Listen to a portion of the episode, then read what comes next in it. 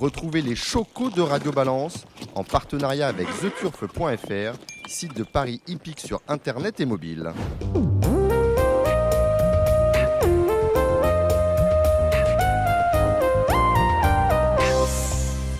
Bonjour, je suis Dominique Cordier. Nous sommes au Cardinal 5 Place de la Porte de Saint-Cloud, Paris 16e. Vous êtes prêts à écouter un nouveau numéro de Radio Balance?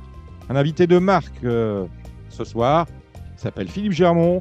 Il a été pendant 6 ans, entre 2009 et 2014, 5 ans, si je sais encore compter, 5 ans euh, PDG du PMU. Aujourd'hui, il est candidat à l'élection au comité euh, de France Gallo. Pourquoi faire? Pour intégrer, comme le disent certains, le conseil d'administration du PMU. Pour devenir président de France Gallo, vous savez, elle est laissée vacante par euh, Édouard de Rothschild. Il nous dira tout cela dans quelques instants. Autre invité, Jean-François Pré vient de commettre un nouvel ouvrage, ça s'appelle Les tribulations de Monsieur Cheval, rires et délires à la télé.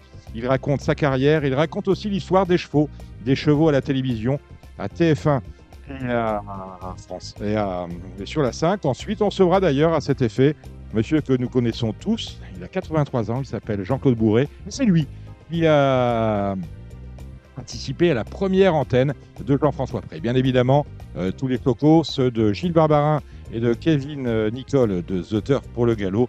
Et Gilles Curin, c'est avec nous pour les pronostics euh, de trop qu'il fera avec moi et Alexandre de Coupman. Ce numéro de Radio Valence est lancé. Bonne écoute à tous. Il est celui qui fait le buzz depuis quelques semaines dans notre milieu, le milieu hippique. Philippe Germont, bonsoir. Bonjour. il, fait jour encore, il, fait jour encore, mais les gens nous écouteront euh, ce soir. Vous allez être candidat euh, à l'élection du comité des membres de France Gallo. Tout à fait. Alors, c'est une surprise, on va en parler tout à l'heure. Un mot sur ces élections. La liste euh, officielle, des, la liste définitive des, des candidats sera connue vers le 13 octobre. Le 13 octobre, les opérations de vote euh, à France Gallo commenceront le 27 octobre et s'achèveront le 31 euh, octobre. Je le disais, vous êtes candidat au comité de France Gallo. Pourquoi cette démarche? Alors effectivement, je l'ai, annoncé euh, vendredi dernier à travers une interview dans, dans Jour de Gallo mmh et le lendemain dans Paris Turf. Il y a fondamentalement deux raisons. Euh, tout d'abord, euh, vous savez, j'ai quitté la présidence du PMU en 2014. Ça fait dix ans, à peu près, neuf ans. Bientôt dix ans. Après quasiment six ans mmh euh, de PDG du mmh PMU, qui a été une aventure extraordinaire. On aura peut-être l'occasion d'y revenir à travers certains éléments. J'ai gardé un attachement vis-à-vis de cette filière. J'ai gardé beaucoup d'amis dans cette filière et j'ai gardé de, merveilleux souvenirs parce que ça a été, comme je l'ai dit, une aventure absolument extraordinaire. Et ce qui m'a amené à suivre, même si je suis parti sur d'autres aventures, euh, j'ai été après PDG d'Europecar et depuis six ans, euh, je suis associé d'une banque d'affaires. J'ai toujours gardé un, regard intéressé, euh, analytique de la situation de, de France Gallo, de la filière hippique et du PMU. Et la raison pour laquelle je suis prêt à m'engager, j'ai décidé de m'engager dans les élections au comité de France Gallo, c'est que l'analyse que j'ai pu faire au fil des dernières années euh, montre une situation qui est difficile, euh, qui demande une refonte, euh, à mon avis, en profondeur d'un certain nombre d'éléments. Et je dirais, je me présente avec juste un seul objectif, c'est d'aider. D'aider parce que j'estime, pardon d'être présomptueux, que je peux apporter un certain nombre de qualités ou de, de visions, à la fois en tant que chef d'entreprise, j'ai dirigé des grands groupes en France et j'ai mené des grandes transformations d'entreprises. Et puis, euh, j'ai l'expérience des jeux, du marché des jeux, du PMU. Et je pense que ce sont deux composantes assez indispensables pour mener une transformation et relancer euh, France Gallo, relancer le PMU. Mais mon propos, c'est véritablement d'aider. Aider. Et euh, alors, est-ce que le fait d'être devenu propriétaire euh, de chevaux, il y a de cela euh, deux ou trois mois, c'est c'est une étape pour aider ou est-ce que vous aviez envie de toute façon depuis longtemps d'avoir des chevaux? Vous avez à ce jour un cheval qui est entraîné à Marseille, à Calas, par Franck Forésier, elle s'appelle Oisier.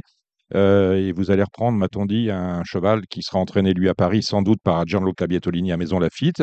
est-ce qu'on prend un cheval pour être candidat ou est-ce que de toute façon vous auriez pris des chevaux et vous avez toujours aimé ça? Alors j'ai toujours un peu pensé, je, je n'ai jamais franchi le pas. Et effectivement, je vais être très honnête, j'ai pris un cheval parce que c'est une condition. Il fallait que je sois inscrit comme propriétaire associé. Il fallait que ce, cheval court. Il a couru déjà deux fois depuis que je participe à ce cheval. Sa deuxième course, la deuxième course en tant que propriétaire de ce cheval, gagner, il a fait hein. deuxième, Ouais, ouais. deuxième Battu à. Vichy. Euh, ça m'a toujours un peu trotté dans la tête. Et puis, vous savez, on, on passe, on bascule jamais vraiment à un moment donné. Et puis, il faut un, un, un élément, euh, quelque chose qui vous fasse avancer. Et ce qui est absolument passionnant dans cette histoire, c'est que pour la première fois, j'ai vécu une course en tant que propriétaire. Et j'ai compris pourquoi il y avait toujours autant d'engouement, d'excitation, de passion sur une- la dernière ligne droite. Et je pense que franchir, passer le pas, devenir propriétaire, c'est quelque chose que beaucoup de gens devraient connaître, qu'ils n'osent pas. Et on sait très bien qu'aujourd'hui, il y a un manque de propriétaires. Je veux dire, on reviendra Mhm. sur ces points-là. On manque de choix à l'entraînement, on manque de partants. Et pourquoi? Parce qu'on manque de propriétaires. Donc, euh, ce que j'ai vécu en passant euh, le cap, en devenant propriétaire, il faut faire vivre à beaucoup d'autres personnes. On- on- euh, alors, je le disais tout à l'heure, vous avez fait le buzz. Euh, je pense qu'il est temps de balayer quelques légendes urbaines. On dit que vous êtes candidat euh, au comité de France Gallo pour pouvoir ensuite intégrer le, conseil d'administration de FG et ensuite, pourquoi pas, aller au conseil d'administration euh, du PMU. C'est vrai? Alors, je suis euh, candidat aux élections du comité. Si le président, à l'issue des élections du comité, qui sera élu à la présidence de Franck Gallo, souhaite m'intégrer au conseil d'administration, je le ferai avec beaucoup d'intérêt et de la motivation, de la passion, parce que je le dis bien, je suis là pour apporter mon éclairage sur un certain nombre de sujets et contribuer. Euh, rejoindre le conseil d'administration du PMU, je ne sais pas, je ne pense pas que ce soit obligatoirement la bonne formule.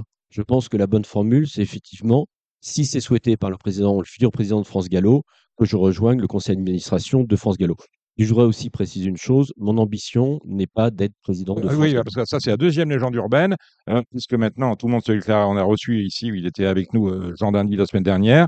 Euh, la candidature de Guillaume de Saint-Seine est connue depuis euh, quelque temps déjà, et on nous annonce peut-être celle de Monsieur de Chaudenay. Euh, vous n'êtes pas candidat à la présidence de France Gallo, Je ne suis pas candidat à la présidence de France Gallo.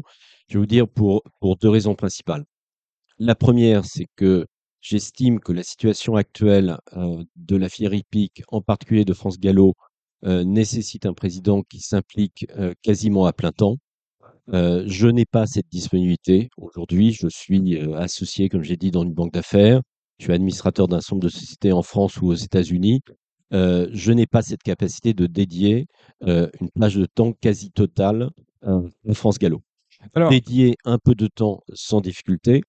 Et puis la deuxième raison, c'est que euh, faut être aussi très réaliste. J'ai un niveau de compétence sur les jeux, sur le PMU, sur une transformation d'entreprise. Il y aura aussi des transformations digitales à, mener au niveau de, France Gallo.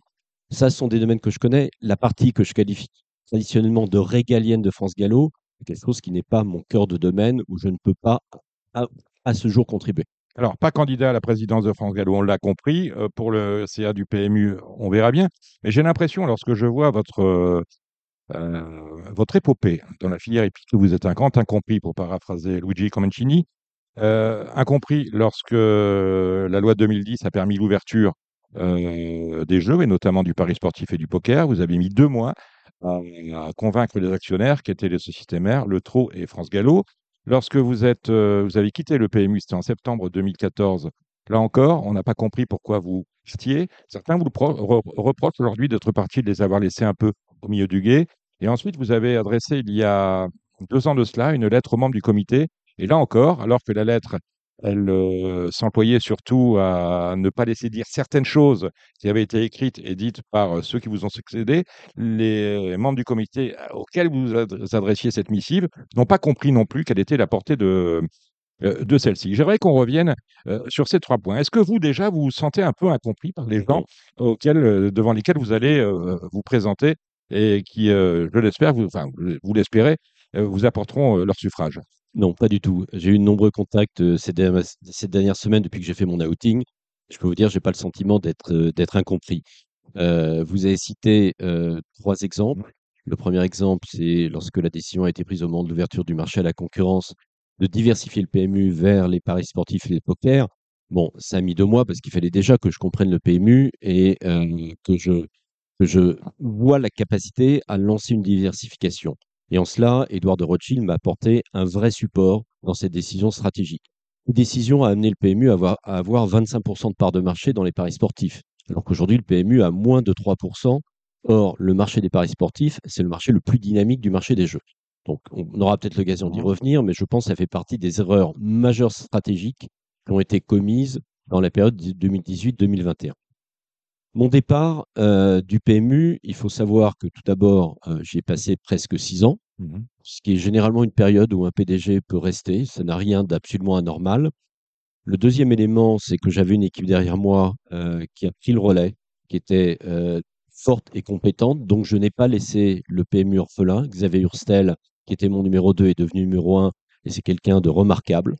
Et l'autre élément que je veux citer, c'est que j'avais lancé un plan PMU 2020. Alors évidemment, on est en 2023 mmh maintenant, euh, qui avait vocation, alors qu'on était sur une moyenne de 850-860 millions d'euros de résultats nets et donc de reversement à la filière hippique, vocation à monter aux alentours d'un milliard d'euros. on n'a jamais autant reversé à la filière que lorsque vous étiez euh, président, il faut le dire. Bah, c'est clair. Mmh. Bon, pardon, c'est très immodeste, mais effectivement, euh, et dans des conditions fiscales qui ne sont pas celles d'aujourd'hui, puisque la fiscalité était sur les enjeux, pas sur le produit brut des jeux.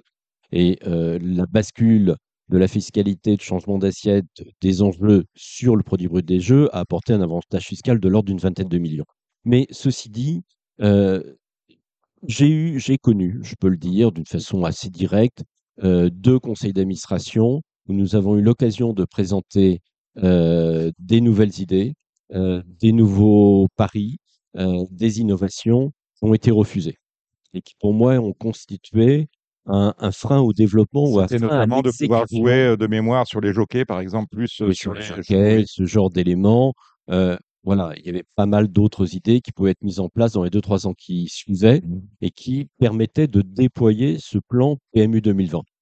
Bon, il y avait vraiment eu un blocage et j'ai eu le sentiment... Blocage au, niveau euh, de la filière, hein, pas des autorités tutelles. Écoutez, blocage au niveau des représentants du trot et du galop à l'époque. Mmh.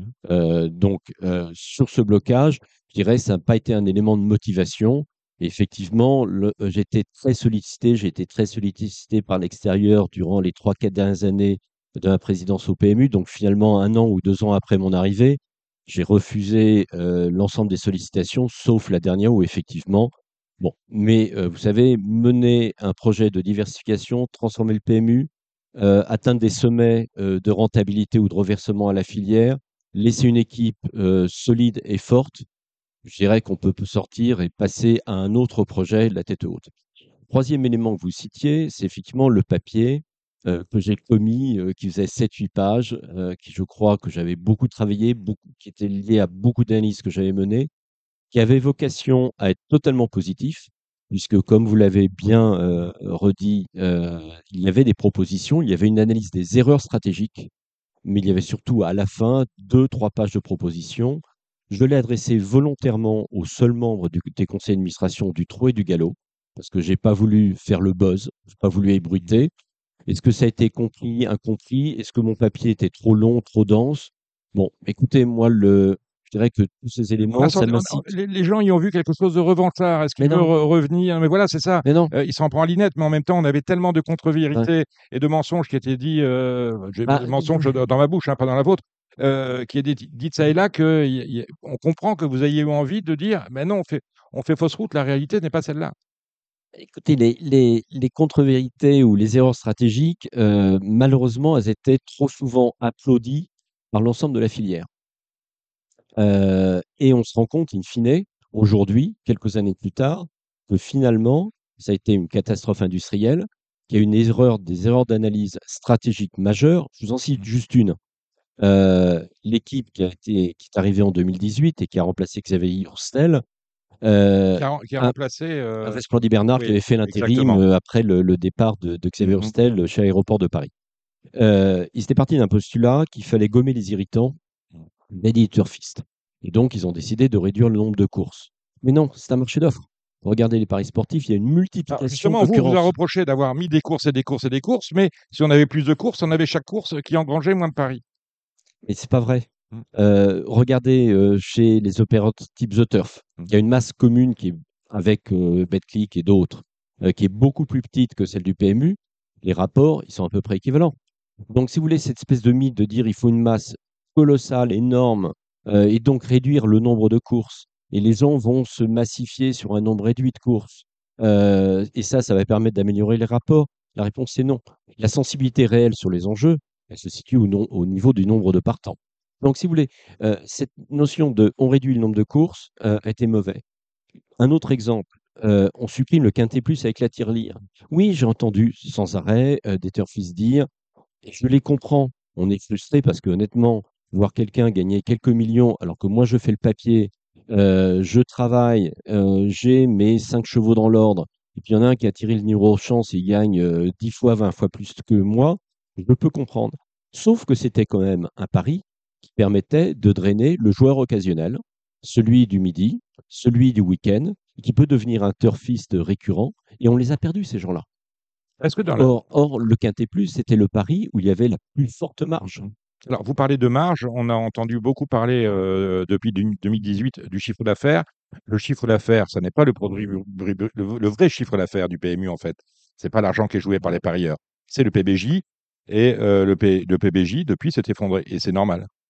Bah, de toute façon, il y a, y a, un élément. C'est, euh, moi, j'ai toujours dit que euh, les enjeux, c'est important, mais ce qui est plus important, c'est effectivement le PBJ qui est le vrai chiffre d'affaires. C'est ce qui reste en haut du compte des résultats dans la poche de la filière hippique. Le reste est rendu aux parieurs et légitimement rendu aux parieurs. Et effectivement, lorsque vous avez une décroissance du quintet plus, c'est un pari avec un taux de report parieur qui était de l'ordre de 65%, qui est remplacé, dont la part relative dans les enjeux baisse, est remplacé par le simple qui a une forte croissance, qu'on essaye de dynamiser avec un taux de retour parieur de 85%, bah, le PBJ baisse. Et ce que la filière a vécu à travers la baisse du PBJ, c'est-à-dire euh, que lorsque vous aviez une croissance, mettons, de 10%, ce qui n'était pas le cas, mais de 10% des enjeux, il n'y avait une croissance que de 7 ou 8% du PBJ. Donc ça a été contre-productif. Donc effectivement, cette focalisation sur les enjeux et essayer de compenser, entre autres, la baisse des enjeux en France par la montée des GPI a été aussi un élément néfaste parce qu'on était focalisé juste sur les enjeux. Et ce qu'on a pu constater à la sortie, pardon d'être peut-être long et avec trop de chiffres, non, mais, c'est bien, 2019, bien en 2019, avant la crise Covid, donc et la crise Covid, bon, l'équipe de direction n'y était pour rien et ça a été plutôt bien géré au niveau des coûts de façon à, pouvoir traverser à moindre dommage euh, cette crise. Mais en 2019, le résultat net a été de 760 millions d'euros. Mmh Donc 100 millions de moins que euh, 4 ans plus tôt ou 5 ans plus tôt. Euh, lorsqu'on voit l'état du PMU aujourd'hui, on a pratiquement plus de paris euh, sportifs. On a, vous disiez, 3% de temps de marché. C'était une erreur de passer de 25 à, à, à 3, ou en tout cas d'abandonner sa place de leader quand on s'appelle PMU dans mon esprit à moi, lorsqu'on est PMU, on doit être leader. Et quand on est euh, déjà leader dès l'ouverture, on doit défendre cette place de leader. Alors, euh, le PMU avec 25% de part de marché était numéro 2 du marché, le Betclic était numéro 1. Bon, entre-temps, sont arrivés d'autres opérateurs et mécaniquement, le PMU aurait perdu des parts de marché. Mais pas dans un niveau d'amplitude où le PMU aujourd'hui a moins de 3% de parts de marché, ne fait plus publicité sur les paris sportifs, donc n'existe plus. Parce que c'est un marché qui demande de l'investissement quand même, le pari sportif et le poker. Ça demande, alors ça demande pas obligatoirement mmh. d'investissement d'hommes, puisque nous avions sous-traité. Les, euh, les cotes mmh. à Paddy Power dans des conditions économiques qui étaient euh, assez exceptionnelles, parce qu'en cas de perte, c'était compensé par Paddy Power. Donc on avait dérisqué mmh euh, cette partie cote fixe que l'on ne trouve pas dans le pari mutuel. et donc, je dirais qu'on avait tout en place pour, euh, je dirais, avoir une activité profitable. Et je le redis bien parce que j'ai entendu beaucoup de choses.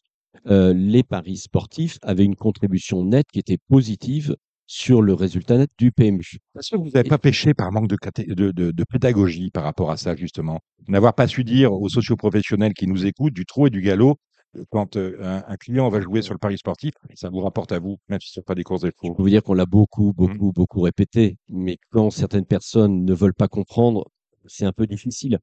Donc, je me dis parfois, il, vaut mieux être aussi à l'intérieur, neutre, au sein de France Gallo, pour faire comprendre un certain nombre de choses et faire évoluer un certain nombre de choses. Alors, là, ce qui me fait, ce qui me fait plaisir, c'est qu'aujourd'hui, euh, Richard Viel euh, et son équipe est en train, je vais le dire comme ça, remettre l'église au milieu de, au milieu du village. Euh, donc, il y a un gros chantier à mener. Il y a déjà des premières bonnes décisions qui ont été prises. augmenter le nombre de courses, mmh faire évoluer, tester des nouveaux, des nouveaux paris. Alors ça marche, ça marche pas. On a quand même l'impression qu'on est un peu, c'est assez timide, la nouvelle offre de Paris, la question du jour, on est à 3000 euros par jour en termes de chiffre d'affaires seulement sur Internet. Le Big 5, euh, il faudrait, à mon avis, le lancer sur le dur. On reste sur le digital avec des chiffres qui n'ont jamais été conformes à ceux qui étaient euh, sur le papier avant le lancement en mai. Euh, on a l'impression qu'on lance des nouveaux jeux, mais on ne va pas au bout de l'histoire sont plus des tests. le Big 5, c'est un pari vertical. Mmh. alors, vous me direz, il y a beaucoup de, compétences qui ont, qui ont disparu mmh. au PMU. C'est-à-dire que les historiques bah, ne sont plus là. Les historiques auraient peut-être pu dire que les paris verticaux, ça ne marche pas vraiment en France. Donc, moi, je suis toujours un peu. J'en ai parlé justement, on parlait des historiques, on pense tous, les, tous les deux à Gérard Caligari, j'en ai parlé avec lui. Et quelque part, on n'a jamais vraiment fait les choses pour que ça, pour que ça fonctionne. le Grand 7, on l'a bien connu, c'était le vendredi avec des courses creuses et euh, la mise n'était pas assez élevée. Bon, bref, y a, euh, endémiquement, euh, chaque jeu lancé avait porté les gènes de, son, de ce qui allait le faire échouer. Et le potentiel de gain n'est pas assez élevé. J'ai cru voir dans une interview qu'il y a eu des gains de l'ordre de 20 000 euros et autres. C'est pas ce que quelqu'un va essayer de rechercher avec mmh. le Big 5. Je pense que l'élément que j'attends avec impatience, c'est de voir quel sera le nouveau Quintet. Est-ce que le nouveau Quintet va être capable de faire revenir le joueur occasionnel qui peut peser quelques pourcents, euh, à loin de 10% de, d'enjeux additionnels et donc de produits bruts euh, des jeux additionnels.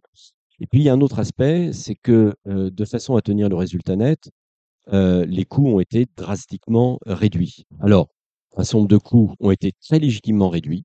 Et ça, je dois admettre que euh, l'équipe euh, de direction à l'époque euh, a réduit des coûts dans ce qu'on appellerait le back-office, sur la partie ressources humaines, sur la partie financière, et a mené des, des coupes de coûts et des, et des gains de productivité. Et ça, c'était tout à fait normal et légitime. En revanche, il y a eu une baisse significative des investissements marketing, publicitaires, promotionnels et sponsoring. Et or, c'est un marché d'offres, mais c'est un marché où on doit être aussi présent en part de voix. Et la part de voix, je suis désolé, mais le PMU est très très peu audible face à ses grands concurrents. Or, notre erreur d'analyse, c'est de toujours considérer euh, les paris hippiques comme un marché totalement séparé du reste. Or, le parieur hippique est aussi un parieur sportif. Il joue aussi au loto. Euh, et donc, euh, on se retrouve en concurrence avec la Française des Jeux, on se retrouve en concurrence avec BetClick. Et euh, ce que je constate, j'ai fait une analyse il n'y a, pas très longtemps en regardant les statistiques euh, de l'autorité nationale des jeux, l'ANJ, et qui donnait le PBJ total 2022 du marché des jeux hippiques, poker, sportif, loterie, hors casino. Il n'y avait pas les casinos dedans. Et j'ai regardé quel était le PBJ 2022 euh, du PMU. Et ça, c'était canaux confondus, réseau physique et Internet. Le PMU avait, a eu euh, en 2019 une part de marché de 19%. Elle était en 2023 de 35%. Donc effectivement... 2023. 2013, pardon. De, de 35%. Mmh. Effectivement, le PMU a perdu drastiquement des parts de marché. C'est en partie lié à la montée des paris sportifs. Or, c'est dommage parce que le, le PMU avait une position forte dans les paris sportifs. Voilà. Donc ça, si vous voulez, c'est un peu mon analyse rapide.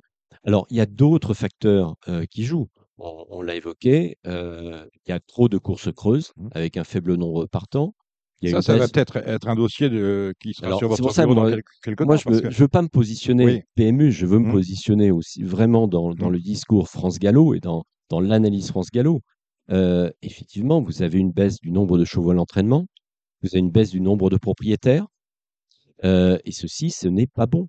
Vous avez un nombre de courses creuses qui a très fortement augmenté. Elles ont doublé ou triplé selon les disciplines plat ou obstacles. sur les dix ans qui viennent de s'écouler.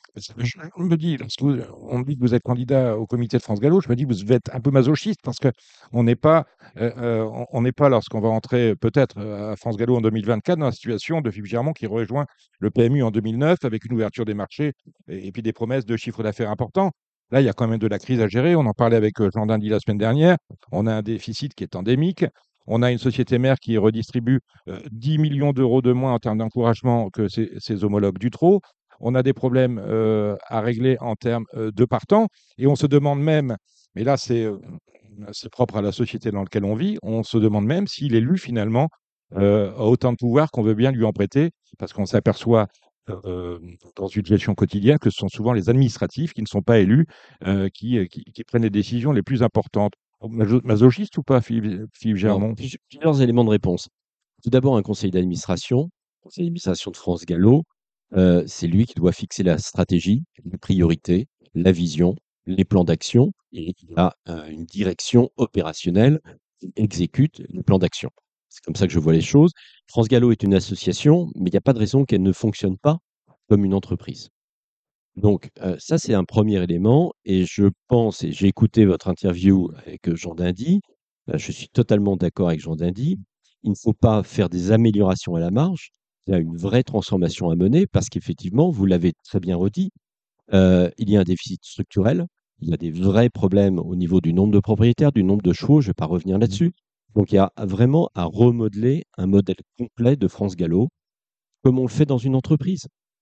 Euh, je dis bien, on démarre. Quelle est notre vision? Il faudrait quasiment un plan France Gallo 2030. Quelle est notre vision euh, de France Gallo euh, dans 7 ans, 8 ans? Quelle, quelle, stratégie on va mener? Qu'est-ce qu'on fixe Qu'est-ce qu'on se fixe comme objectif? Quels sont les plans d'action? Quelles sont les priorités immédiates? Et ça, c'est le travail de fond que doit mener le, le conseil d'administration de France Gallo avec l'équipe de direction de France Gallo et puis, très certainement, aussi en collaboration avec le TRO, évidemment en collaboration avec le PMU, et évidemment euh, avec un dialogue euh, constructif, ouvert avec l'État, mmh parce que l'État est très directement intéressé par le succès du PMU, puisqu'ils en ont une recette fiscale.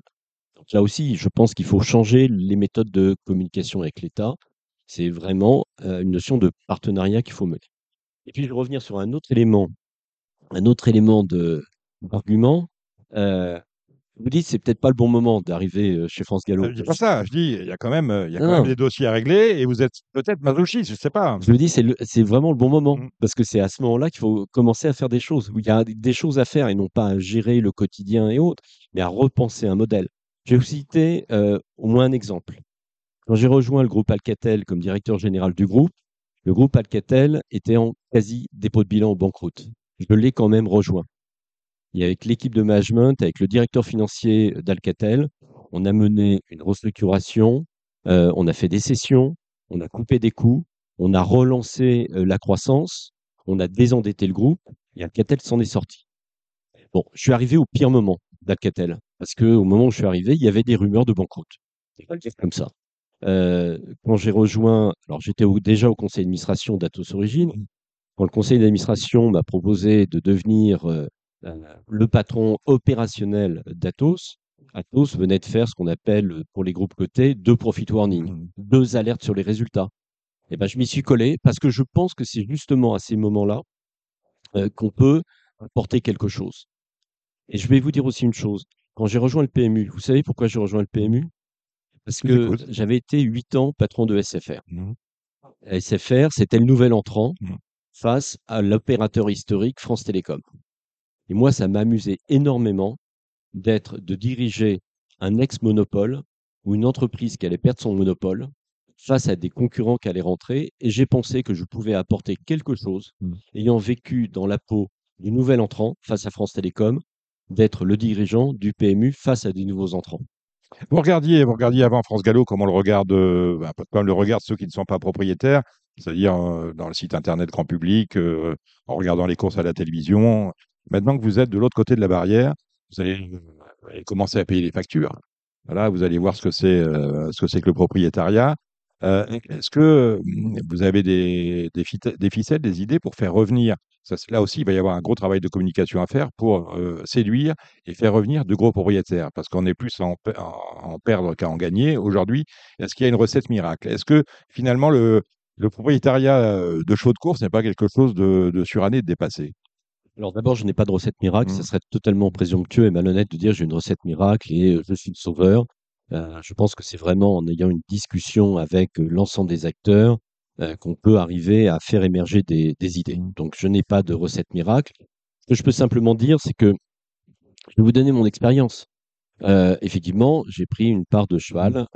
C'était au début du mois de juillet je suis allé sur le site mmh. euh, de France Gallo. Ça donne pas très envie. Pardon de le dire comme ça. C'est pas très sexy. Bah, c'est pire que ça. Mmh. Le premier écran pour faire pour avoir le parcours client, heu, en tant que futur nouveau propriétaire, c'est-à-dire vous devez payer 430 €. Mmh Ah, on commence par ça. On commence si, par ça. co comme heu, membre associé, Donc si vous voulez, ce qui est ce qui est un peu fâcheux parce que finalement, alors j'étais déjà en train de de de passer à l'acte, mais j'aurais aimé voir un message de France Gallo en disant: «On est très heureux, Mmh. que vous soyez, vous ayez envie d'être nouveau propriétaire, on est heureux de vous accueillir». Un message un peu sympa. Même quand vous remplissez vos impôts, Darmanin, Attal ou autres, vous avez vous un message: merci, «À quoi sert votre argent?» Oui, oui, oui, bien sûr. et c'est vrai qu'on me dit: «Bah, vous pouvez verser 430». On me dit pas pourquoi. Mh. Bon, je vais verser 430, fine, pas de problème et puis derrière, le parcours client, il est pas mal. Heu, on arrive à à mettre sa carte d'identité, son passeport, heu, et cetera. Mais, heu et quand j'ai fait mon 1er versement sur le site, entre guillemets «comptable» ou financier de mon compte, financier, c'est très difficile de comprendre comment ça marche Mmh. pour un néophyte. Peut-être que dans 3 mois, 6 mois, j'aurai des automatismes, je trouverai. Ce n'est pas convivial et puis je vais vous faire une autre réflexion. Heu, donc Oisier a a été numéro 2 à Vichy. Mmh mh. Heu, j'étais nouveau propriétaire. Je pense que ça aurait été vachement sympa de recevoir un message, heu: «Bah, écoutez, on est très heureux que vous pour votre 1er cheval, dès votre 2e course en tant que propriétaire, vous soyez numéro 2». Donc il faut ce qu'on qu'on appelle un CRM, c'est-à-dire une connaissance du client. Or, le propriétaire au galop, c'est aussi un client de France Gallo et donc la connaissance profonde et d'avoir un outil qui permette justement de créer un lien, de créer de créer des petits plaisirs, des satisfactions, ça crée, heu, de la fidélisation et ça crée une envie d'en parler à d'autres en disant: «Eh viens, heu, achète un cheval avec moi» ou, heu, tu vois? C'est ça. Il y a il y a un vrai je pense qu'il y a, heu, je pense que vous avez fait ce ce même constat-là parce que j'en discutais justement avec un propriétaire historique de de d'obstacles, plus tard qu'avant-hier. On a quand même l'impression que faire venir des nouveaux propriétaires, c'est bien, mais essayer de conserver ceux qu'on a parce qu'on on on sent beaucoup d'a d'amertume, d'aigreur chez certains, heu, qui sont, avec des chevaux de course depuis 40 ans et qui ne retrouvent plus les courses qui qu'ils aimaient, c'est-à-dire quand ils allaient à l'hippodrome, hein, il il y avait un beau restaurant, il y avait du monde. Heu, aujourd'hui, les propriétaires ne viennent pas aux courses parce que les hippodromes ne sont plus fréquentés ou quand ils le sont, plutôt mal fréquentés. Donc, heu, ils ont pas envie de voir leur leur cheval pour, heu, voilà, pour passer un un mauvais moment. On ne passe plus de bons moments sur les hippodromes. C'est un constat que vous avez fait aussi?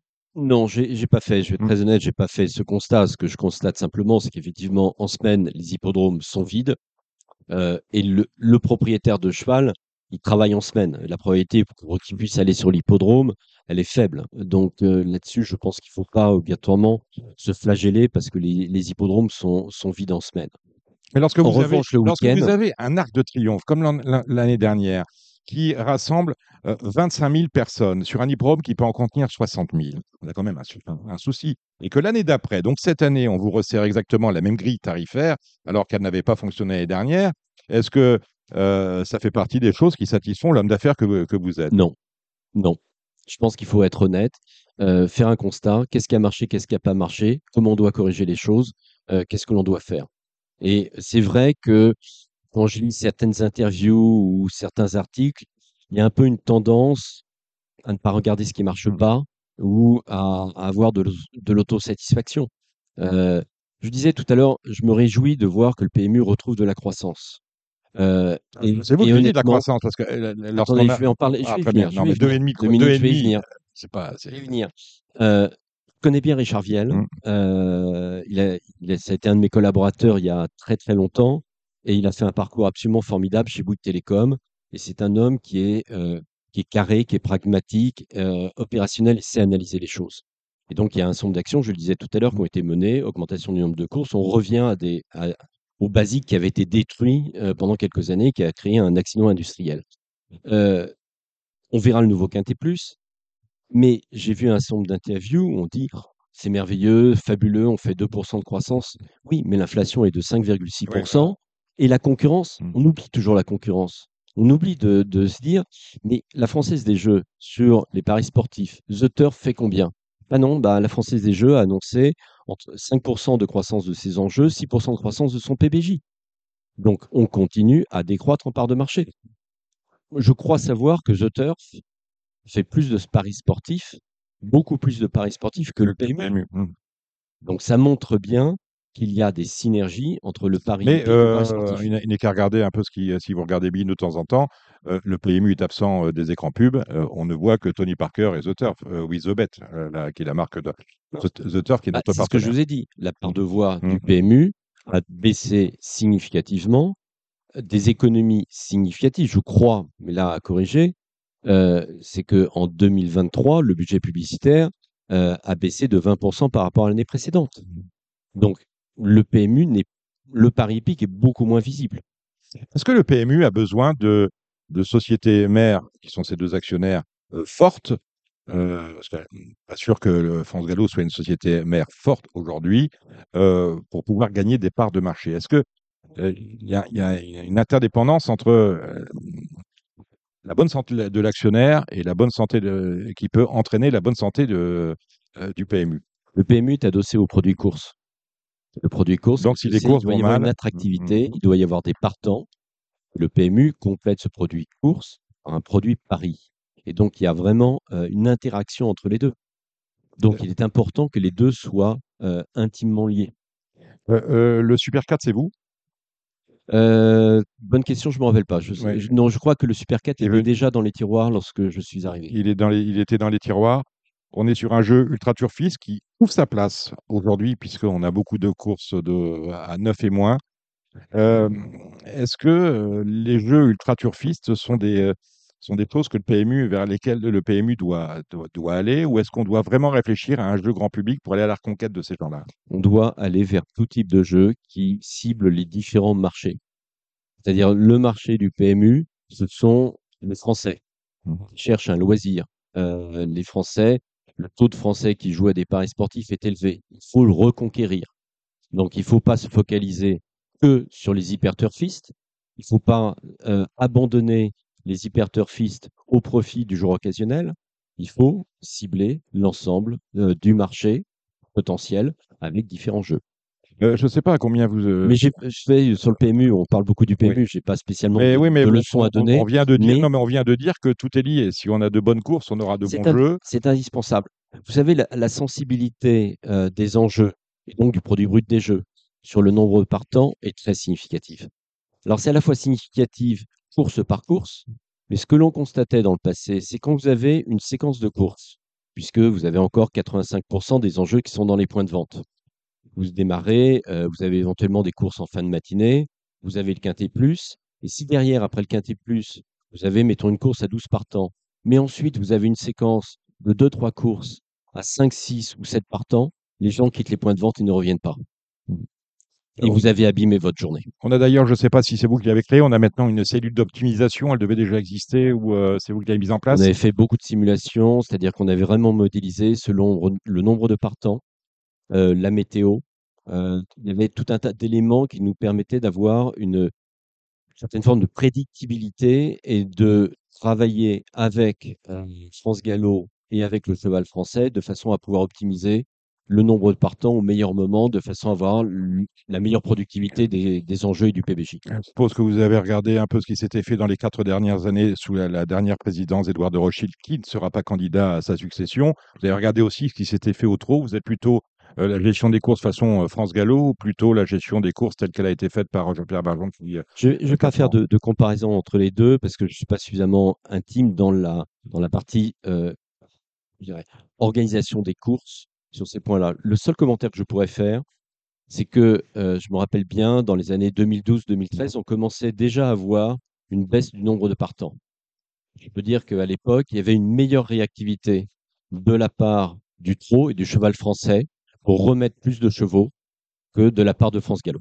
Alors peut-être que sur, chez France Gallo, c'était plus difficile, mais euh, lorsqu'on annonce, on disait euh, aux, deux sociétés mères, attention, il nous manque des chevaux dans trois jours, dans quatre jours, je ressentais une mobilisation opérationnelle de la part du cheval français qui était bien meilleure. Aujourd'hui, le principal poumon de, croissance du PMU, on nous le dit, mais on, personne ne sait exactement à quoi ça correspond finalement. C'est l'international. On va parler des euh, grands parieurs internationaux, les fameux GPI. Euh, c'est pas vous qui les avez fait venir, ils étaient déjà là lorsque vous êtes arrivé. Mais on a quand même un peu l'impression que de plus en plus, ils font le chiffre d'affaires et qu'on s'en sert comme d'une variable d'ajustement, qui malheureusement euh, bah, fait fuir les, parieurs euh, français parce qu'ils n'aiment pas ça, ils n'aiment pas toucher du, menu fretin. Est-ce qu'on peut en sortir de cette intervention quotidienne des grands parieurs internationaux? Et si oui, comment? Et sinon, pourquoi? Ils ont été utilisés pour limiter la baisse, l'impact de la baisse de la France mmh. ou, la, compenser et des, dans des proportions qui sont devenues trop importantes.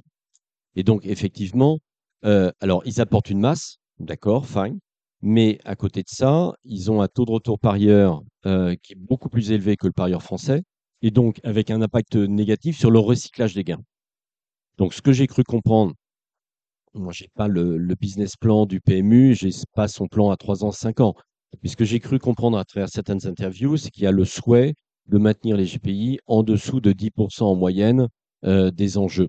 Voilà. Ce qui me semble être raisonnable, ce qui n'était pas le cas, parce qu'à un moment, euh, comme les actions, les erreurs d'analyse stratégique, les actions qui avaient été menées avaient amené la décroissance des enjeux en France, eh bien, pour comme il y avait une hyper focalisation sur les enjeux, eh bien, euh, cette baisse française a été compensée par la montée des GPI. On a eu, on a reçu, on, revient sur France Gallo, on a reçu euh, euh, des mails, on a eu une bonne fréquentation des hippodromes d'Auvillé. Là, c'était vrai. On, a une très, excellente fréquentation de, de de Longchamp, où on fait plus d'entertainment finalement que de, de course de chevaux, puisque les gens qui viennent le jeudi viennent surtout pour le DJ euh, vedette qui, euh, qui sévit une fois les courses terminées. Est-ce que c'est une bonne solution? Et on nous dit, bon, il peut y avoir du crossing, en fait, il y en a très peu. Les gens ne reviennent pas aux courses. Est-ce que c'est une bonne solution aujourd'hui de dévoyer un petit peu les courses de chevaux pour faire venir quand même du public sur les hippodromes que d'organiser ces fameux jeudis? Bon, déjà, c'est pas la priorité. Mmh. C'est clair, euh, la priorité de France Gallo, c'est pas être un organisateur d'événements autres que d'événements que d'événements hippiques. Euh, en revanche, si ça fait des revenus additionnels à France Gallo et ça permet d'utiliser l'outil Longchamp, qui est un outil, vous le redisiez tout à l'heure, qui est surdimensionné par rapport à sa fréquentation, même au pic euh, le jour de l'arc, et que ça offre des revenus additionnels, tant mieux. Si ça permet, par ailleurs, à, des gens qui viennent pour aller faire la fête ou aller déjeuner, de voir une course et de se dire Ah, c'est sympa, ah, ça peut m'intéresser, ben, je ne pense pas que ce soit une mauvaise chose. Voyez. Euh, Donc ne, critiquons pas le fait de faire ça. Je pense que c'est pas la priorité de France Gallo de devenir un organisateur euh, de fêtes, mais ça peut être un, vecteur, on ne sait jamais. Moi, je me rappellerai toujours quand je suis quand je suis arrivé au PMU, j'avais emmené euh, mes filles avec des amis à mes filles aux courses, elles ont découvert, elles ont adoré. Et je peux vous dire que au mois de juillet, quand j'ai annoncé que j'avais investi dans un cheval et quand je leur ai annoncé au mois d'août qu'on avait fait deuxième, il y a une espèce d'hystérie. Donc il y a un virus qu'on peut communiquer. Il y, a, cette notion de parrainage aussi. Il y, a, Gilles Curins qui vous regarde avec attention parce que lui, il est entraîneur de trotteur aussi. Donc, vous voyez, euh, une question à poser à, Philippe Germont ou euh, Non, j'ai écouté religieusement, c'est très intéressant. Ça te plaît? Oui, j'ai pas de questions particulières.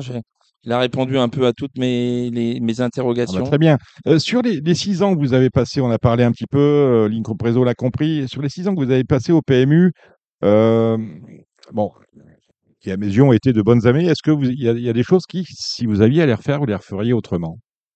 Alors, il y a déjà un premier point, euh, c'est pour ça que je ne veux pas être dans la critique systématique, mmh. je pense qu'il y a aussi des choses qui ont été faites par la suite que, que je n'ai pas fait. Euh, c'est par exemple, je le disais tout à l'heure, je pense que le PMU, il y avait des, euh, des réductions de coûts à, mmh. à, à mener. Alors c'est vrai que bon, on peut avoir un mot d'excuse en se disant on peut pas tout faire en même temps, euh, connaître, lancer de nouvelles choses, faire une diversification et en même temps réduire les coûts. Mais il est clair que en 2014, lorsque j'ai quitté PMU, c'était pas au top de la productivité. il y avait des optimisations à réaliser. Et du reste, moi, je pense, euh, très sincèrement, c'est peut-être une piste de réflexion. Maintenant que euh, le TRO, France Gallo et le PMU sont dans le même immeuble. C'est une bonne chose pour vous que tout le monde soit au même endroit? Je pense que c'est un moyen euh, qui doit permettre de mener quelques réflexions sur est-ce qu'il n'y a pas un certain nombre de choses que l'on peut mutualiser. C'est la prochaine étape, je pense. Exactement. Alors, c'est une étape qui était souhaitée par Darmanin lorsqu'il était ministre du Budget. Il l'avait clairement évoqué. Bon, ça s'est traduit quelques années plus mmh. tard par un déménagement dans un seul et même immeuble. Mais pour moi, ce n'est pas une fin en soi. Euh, alors, il y a peut-être déjà des économies au niveau euh, immobilier, mais je pense que c'est l'opportunité d'avoir une réflexion C'est pour ça que je, je dis, et je rejoins en cela euh, un certain nombre de commentaires qui ont pu être faits par d'autres personnes, la situation structurellement déficitaire du galop de 20 millions par an, la fragilité du HIPIC, du PMU, même s'il se redresse actuellement, euh, c'est pas en faisant des optimisations euh, à la marge et au bord et quelques, quelques petites corrections qui vont rendre viable. On a bien compris qu'on a bien C'est une transformation. Élu, vous ne serez pas dans la continuité, mais plutôt dans la réforme et la rupture. Je serais dans, euh, oui, je pense sincèrement qu'il faut une transformation, mais c'est pas une transformation l'imposer. Je Mhm. pense qu'il faut mener une réflexion très rapidement pour regarder quelles sont les pistes de transformation, les pistes d'optimisation, les pistes pour euh, faire revenir des propriétaires, avoir plus de choix d'entraînement. Euh, Il y a un sujet qu'on n'a pas abordé. Mhm. Euh, une des raisons pour lesquelles il y a des propriétaires qui se lassent, c'est que le taux de couverture de leur coût, vous avez évoqué Mhm. tout à l'heure que c'était cher d'entretenir un cheval. Le taux de couverture, pour certains chevaux, il est à peine 40%. Mhm. Et je pense qu'il y a aussi une réflexion. Alors, c'est lié aux allocations. Les allocations, elles n'ont pas augmenté depuis 10 ans, en masse. Donc, elles ont baissé euh, avec l'inflation. Donc là aussi, c'est, euh, ça devient plus cher pour un propriétaire. Et là, euh, il faut se poser aussi cette question de, se dire, est-ce qu'il ne faut pas inciter des nouveaux propriétaires à acheter des chevaux de petite valeur mais ce qui fait les enjeux, le gros des enjeux et le gros du PBJ, c'est le bas de la pyramide. On a besoin du sommet de la pyramide, c'est-à-dire qu'un sport a besoin d'athlètes de très très haut niveau. Donc on a besoin des, des courses de groupe 1, de groupe 2, de groupe 3. Et je veux dire derrière, qui est, qui est pas 12 partants dans une course de groupe, c'est pas grave. Il a besoin de ce haut de la pyramide, c'est absolument La Ligue 1, la. Ligue 1, la Ligue 2 et tirer, c'est la locomotive. Et on est d'accord. Mm. Mais derrière, ce qui fait le fond du revenu et de la profitabilité et des recettes de, de France Gallo et du, du cheval français, ce sont les petits chevaux. Les petits chevaux. Ce sont les, le bas de la pyramide. Mhm. Et donc, il faut, et c'est la partie la plus facile pour un nouveau propriétaire, parce que c'est la partie la moins coûteuse théoriquement. Il faut faire en sorte qu'ils viennent, mais il faut qu'il y ait un taux de couverture de leur charge qui soit euh, meilleur. Donc, probablement une réflexion à mener. C'est pour ça que vous vous sur le- retrouvez sur les listes de euh, la PEI, euh, l'Association des propriétaires entraîneurs, qui est euh, un syndicat plutôt social. Moi, j'ai dit à Frédéric Danlou, qui est avec nous, il y a populaire. On aurait pu vous retrouver euh, sur notre liste. Sur, Je sais, on m'a posé la question. aime bien, hein, j'aime bien Frédéric Danlou, j'aime bien Mathieu Doux. Euh, On m'a- euh, m'a posé la question, il y a déjà des gens qui ont fait la remarque. Vous êtes sur une liste sociale alors que, avec votre parcours de patron d'entreprise, vous êtes vous êtes banquier d'affaires maintenant, vous avez fait, fait carrière dans la high-tech. L'un Bon. n'empêche pas l'autre. Oui. Moi, je pense que j'ai toujours été largement apprécié par les syndicats Mmh. lorsque j'ai été patron d'entreprise. Je pense que j'ai un fort caractère social. Pourquoi on me retrouve sur cette liste? Euh, Tout d'abord, moi, j'ai eu beaucoup de discussions avec beaucoup de personnes ces, ces derniers mois. Et l'analyse qu'ils mènent euh, est extrêmement proche de l'analyse que j'ai faite moi-même. Donc, je dirais que à la fois l'analyse de la situation et les quelques mesures à mener rapidement, on est aligné. Et par ailleurs, moi, j'ai énormément de respect pour les gens de terrain. Vous savez, beaucoup de respect pour, pour ces entraîneurs qui se lèvent, qui se lèvent très tôt, qui mènent une énergie énorme quotidiennement euh, et dont le travail n'est pas peut-être pas toujours euh, très bien valorisé. Donc, euh, moi, le côté social, terrain, c'est un élément extrêmement important. J'ai eu l'occasion de le dire dans, dans, dans une interview, je ne sais plus si c'était à Paris Turf ou à, ou à Jour d'Agalo la semaine dernière. Vous savez, moi, je, je suis venu, je suis arrivé au PMU. Je n'allais pas sur les hippodromes, je ne faisais pas de cheval, je ne jouais pas d'argent. Euh, bah, moi, j'ai appris sur le terrain. C'est-à-dire que je suis allé voir, euh, bah, je suis allé voir dans les points de vente comment ça se passait. Je suis allé voir des parieurs. Je suis allé voir euh, euh, des entraîneurs. euh, j'ai été voir des, entraîne- des entraînements à Londres pour me rendre compte de ce que c'était. Et je pense qu'il faut jamais, quand on est en haut de la pyramide, quand on dirige une entreprise, ne jamais oublier euh, d'aller sur le terrain. Et moi, je l'ai toujours fait dans ma vie professionnelle. C'était Philippe, Philippe Germont, candidat de l'APEI, hein. APEI, tout à fait. APEI. Et on aura les listes à la, à la euh, j'ai dit le 29 septembre, je crois, ou euh, début octobre. Voilà, vous saurez. Vous êtes en quelle position, vous savez déjà ou non? Oui, je sais déjà. En tête, en haut? Euh, Numéro 2 alors, numéro 2 en national, numéro 1 en Ile-de-France. Oui, il y a aussi euh, l'île de France. Voilà. Ben voilà. Merci Philippe Germont. Ben, J'espère que vous reviendrez euh, ben, après les élections euh, générales. hein. Vous êtes le bienvenu. Nous sommes Je Cardinal. Et on vous avait jamais reçu à Radio Non. Balance depuis lorsque vous étiez PDG. Mais voilà qui, qui est fait euh, en 2023. Merci Philippe Germain. Merci pour votre invitation.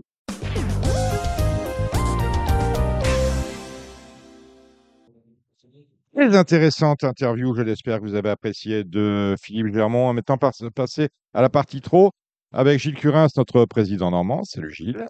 Salut Dominique, bonsoir à tous. Et euh, Alexandre de Koopman. Alexandre, bonsoir. Bonsoir Dominique, bonsoir tout le monde. Bon, euh, triste nouvelle, on a appris ce qui était arrivé, vous connaissez bien, hein, Romuald Maurice qui a perdu un cheval dans l'incendie de son camion. Incendie un peu euh, bizarre, quoi, semble-t-il. Ivo Ripat. Voilà, on pense beaucoup à lui, ça n'est jamais agréable, d'autant qu'il y a un de ses garçons qui a été, qui a été brûlé également, ainsi qu'un cheval. Euh, on a étonnant qu'il va courir euh, ce samedi soir à l'International Trot, le 2 à l'autostart.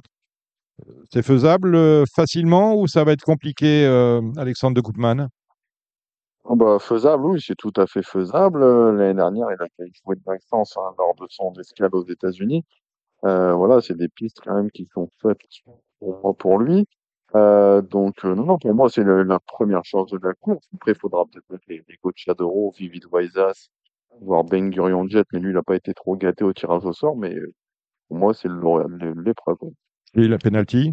Penalty, non. Après, euh, Richard a fait une préparation différente. L'an dernier, il avait été courir à Cagnes-sur-Mer, le Grand Prix du Conseil général des Alpes-Maritimes. Cette fois-ci, il a lui a laissé un petit peu plus de fraîcheur.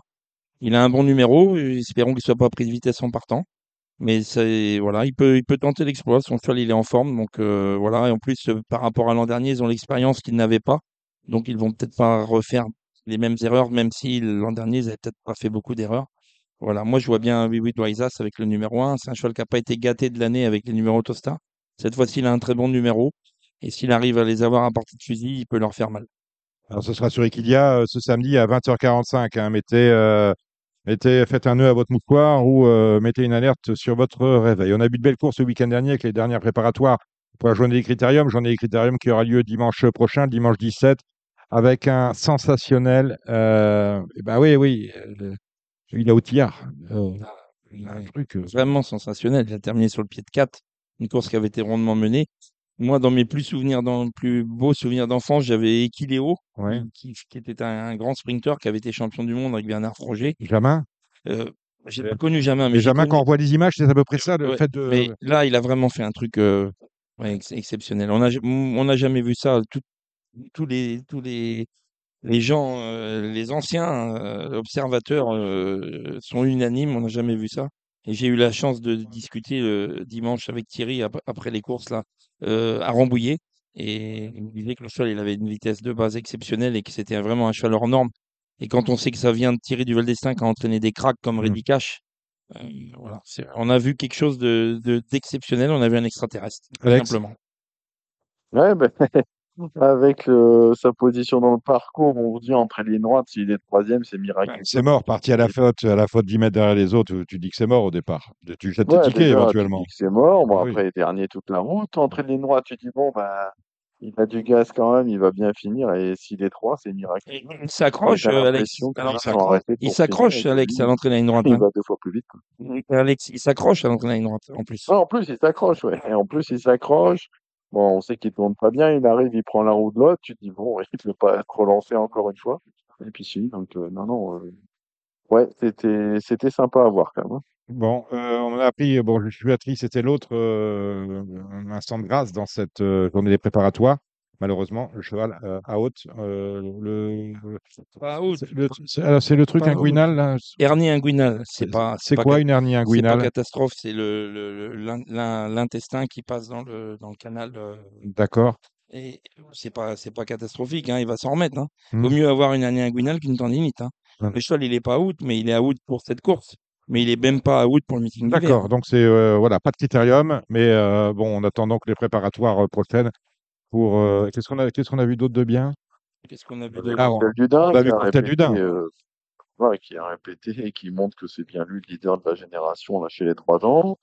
Mais alors, Cocktail Dudin, Philippe Allaire a déclaré il fera pas la monte à 4 ans parce que les chevaux, ça les use, on va faire carrière et la monte, on verra plus tard. Ah, mmh, bah, Peut-être qu'il a été un peu déçu de la tournure que ça a pris pour Just Gigolo ou pour les lignes également. Donc euh, voilà. Et c'est vrai qu'on a vu un Italiano Vero à côté de ses, euh, ses baskets. de ses pompes. Et puis un Just Gigolo qui va devoir se remettre au boulot parce que maintenant il faut aller chercher le critérium. Quand vous aviez Joshua Tree, vous pouviez dire bon, on, va on, joue les places.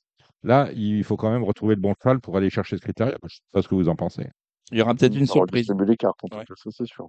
Voilà, les cartes. Faut, faut pas non plus oublier Canad Belev Cana- qui a- Ah non, non, non, on n'oublie personne. qui a fait une très bonne performance Ouais, également. exactement.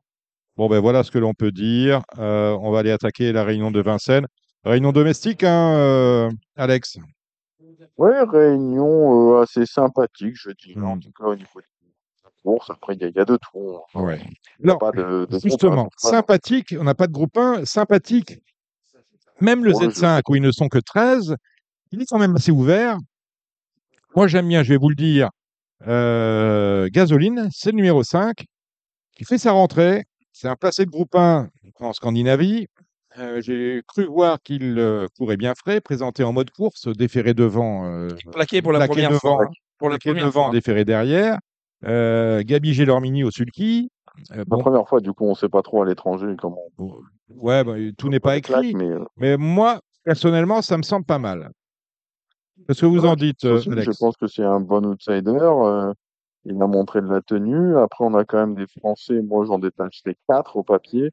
On a quand même Idéal du Rocher qui vient de bien courir ferré en vue de cette course. hein. Un cheval qui a, franchi un cap, euh, je pense, au cours des derniers mois. On a Y de Ceylan, le numéro 10, hein. lui qui a affronté les bons et qui n'a pas été ridicule face à eux. Moi, je rachèterais le 9 euh, Yes We Can, euh, qui avait été très bon lors de sa victoire à Cannes. Peut-être que le tronc monté, même s'il y a brillé, c'est peut-être pas sa discipline favorite. Et, après, on va reprendre le 11 Invincible Cash, hein, qui redescend un peu de catégorie. Après, c'est un, un cheval qui est parfois intermittent, mais avec une bonne course, il doit faire l'arrivée d'une course comme ça. Et je mettrais euh, ce numéro 5, Gazolin, juste derrière. Gilles Curins. Ouais, il a tout dit. Hein. Moi, c'était mes, Euh, c'était mes quatre chevaux. Je vais aller, on va rajouter une petite touche avec un touchable qui, Avec pourrait, qui peut surprendre avec une petite cote intéressante. Un touchable. Le huit. Oui, ça va être une cote, ça Ouais. aussi. hein. J'aime bien aussi, là, en haut, pour la cote, euh, euh, Charmy Charlias. Ça, ça peut être rigolo. Finalement, les deux mondos, c'est peut-être les bases spéculatives. euh, dans... Il y en a trois. hein. Il y a aussi un Saint-Dame, mais celui-là, je- il me semble assez compliqué, me semble-t-il. Enfin, bref. Donc, course assez intéressante. Allez, on y va avec. euh, vous allez prendre la main et faire les pronos avec euh, Gilles, Alex. On commence avec la première. C'est euh, Prix d'Usigny, une course trop montée européenne, euh, 12 au départ. Ouais, moi, j'ai un petit coup de cœur pour commencer cette réunion avec le 11 de Jack des. Je trouvais que sa rentrée était vraiment extra sur l'herbe. Il est déféré, il adore les 2175 mètres et c'est la première fois qu'il est déféré au bouquet. Donc, euh, je suis assez chaud avec lui. J'aime bien également le 12, hein, Jiri Pacha, déféré des 4 pieds la première fois. On peut également citer le 10 Java d'RP qui a vaincu sur le parcours en, en deux sortes. Ouais, Jacques de Malboro, je suis d'accord avec toi, Alex. C'est une toute première chance, surtout que l'entraînement est, est en pleine forme actuellement. Je, moi, je vais rajouter le 10 euh, Java DRP qui doit pouvoir euh, briller euh, d'entrée de jeu euh, à ce niveau. Et puis, euh, pourquoi pas pour une petite cote, euh, Giorgio de Vandel Las. La deuxième, c'est encore une course européenne. euh, c'est assez ouvert, il me semble. Après, c'est sûr que le 6, un Brother in Arms, euh, a bien couru la dernière fois en gain. C'était le prix de Berlin. C'est la première fois qu'il était plaqué des quatre pieds en France, en tout cas. Il était euh, seulement tube track time. Voilà, Après, il faut voir en début à Vincennes, mais ce qu'ils viennent faire, je pense que c'est le cheval de la course. Je sais que Thierry Duval d'Estaing, il aime beaucoup le 11 Katinka du Bouchel. Il en a toujours dit le plus grand bien. Après, elle peut peut-être juste manquer de, de dureté encore face au mal. Et derrière, c'est assez ouvert. J'aimais bien aimé Keyboard, le numéro 10 la dernière fois. Euh, Il a fini quand même de, de belle manière. euh, et me méfie d'un cheval, c'est le 7, un Ken du Pomereux. La dernière fois, il était très chuchoté. C'était sa première chez Charlet Loin. Là, il est plaqué des quatre pieds pour la première fois. Ça peut être un, gros outsider à, mettre dans un champ.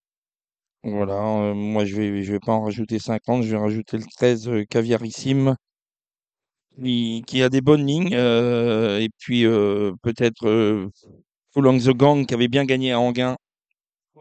Donc, euh, Caviarissime, c'est le 13 et Coulong the Gang, c'est le 12. On passe à la troisième, c'est les courses montées. Euh, je, reprends le- les deux chevaux de la dernière fois, le 9 Good Girl Marceau et l'As Fast Cash, mais j'ai peut-être une préférence pour Fast Cash sur ce parcours-là. Il va être plus avantagé, il me semble. Euh, J'aime bien également une spécialiste du parcours, c'est le 4, c'est Fleur du Poléa. couru 7 fois sur le parcours, 6 fois à l'arrivée. Donc, euh, As, 9 et 4 pour moi. Moi, j'adore Good Girl Marceau, qui pour moi va doubler la mise. J'aime bien aussi le 3, Excellence D. Donc, euh, pour moi, 9 et 3. Ensuite, euh, on passe à la cinquième, la cinquième course de J intéressante. Euh, des chevaux qui sont pour euh, certains juste en dessous des meilleurs de la génération. C'est le cas pour moi du 7, un Jingle Delos, certainement le meilleur en classe pure. Il effectue une rentrée. Après, c'est un cheval qui est bien sur la fraîcheur, donc euh, je serais pas surpris s'il venait à gagner une entrée de jeu. Mais le 6, un Just à midi qui est vraiment une valeur montante au sein de, de cette génération. Et j'ai beaucoup aimé le 4 Jasmin Précieux la dernière fois. Il était déféré des 4 pieds première fois avec le bonnet fermé. Et il a gagné très plaisamment. Donc attention à ce cheval-là. S'il venait à gagner, je serais pas surpris. Oui, c'est vrai, Jasmin Précieux, le jour, il était, il était, il a vraiment bien gagné. Donc, moi, ce sera mon favori. Je vais lui opposer le 6, Just Midi, et le, et le 2, Japaros Live, Jingle Delo. C'est vrai que c'est une très bonne chance, mais c'est quand même un cheval qui est vraiment compliqué et qui reste que sur des mauvaises performances. Donc, il peut peut-être se racheter. Le faible nombre de partants va sûrement l'avantager. Il est un- c'est aussi un peu intermittent, mais voilà, la fraîcheur, je me dis que ça peut être bien pour lui. La sixième, c'est une belle course également. C'est un Z5. Euh, le 6, un 50 Black, même s'il n'a pas été revu depuis sa victoire début juillet dans le prix de la Manche, c'est un cheval qui pour moi encore tard de gain. Il y a le 9 Gendréen qui a jamais déçu sur le parcours. Par contre, il va falloir quand même aller chercher ce numéro 3, c'est Gamin des îles. Il vient de trotter 12-7 sur 2007. Hein. S'il réédite ça, c'est un client au premier poteau. Ouais, 50 Black, oui, je, je pense que c'est, c'est vraiment la base incontournable de cette course. Moi, je vais juste lui rajouter le 9 Gendréen et attention pour une petite, euh, petite cote sympa pour le trio au 5 Glamour Eagle. Ouais, Glamour Eagle, le 5 et Galileo Pello, le 10. Et je pense qu'on ne devrait pas être trop mal euh, pour celle-là. Ensuite, la septième, eh ben, il y a l'attraction de Goldwyn Dupont, hein, jument qui marche sur l'eau actuellement, c'est le numéro 6. Elle reste sur quatre succès avec des très bons chronos. Elle peut, à mon avis, poursuivre sur sa lancée. Derrière, j'aime bien le 2 Granita de Viette, hein, qui vient de renouer avec la victoire à Graines. Elle n'a pas été allé- allégée dans la ferrure depuis le mois de janvier, donc je pense que c'est pas mal. Et j'aime bien également le 4, c'est Golden Grace, qui a remporté un quintet sur ce parcours. C'était en début d'année, avec un excellent chrono. Eh bien, moi, j'ai rien à rajouter dans cette course. Euh, on passe à la huitième euh, dans cette course-là. Moi, j'aime beaucoup le 4, c'est Gamin d'Algie, euh, qui se transcende vraiment avec Johan Le Bourgeois. Il a couru une fois sur le parcours, il y avait gagné. Je pense que c'est le jour J. Derrière le 2 Filou de l'aile, la dernière fois, il a vraiment pas pris dur sur ce parcours. Et je rachète le 8 Gai Matin. Il n'a pas été chanceux ces derniers temps. Il est matin qui sera moi mon favori. Donc le numéro 8 et moi je vais y opposer le 3 Grand Sourire. Et on termine avec la neuvième. Bon, l'attraction de la course sera évidemment euh, le 7 Hurricane Carter qui reste sur 9 victoires. Il a vaincu cette année. Le seul petit bémol, s'il fallait en trouver un, il débute à Vincennes.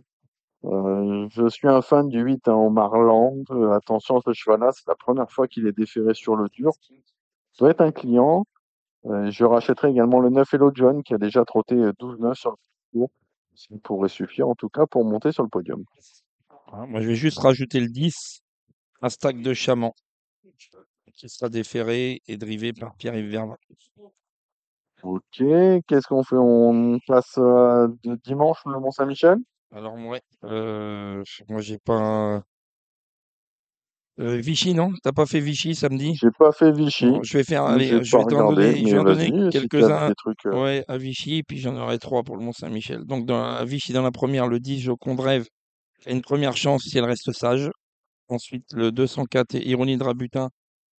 Puis le 305, euh, Igor Descaillons, qui effectue le déplacement avec un monstre certainement des ambitions. Puis le 406, euh, Calita Deninel.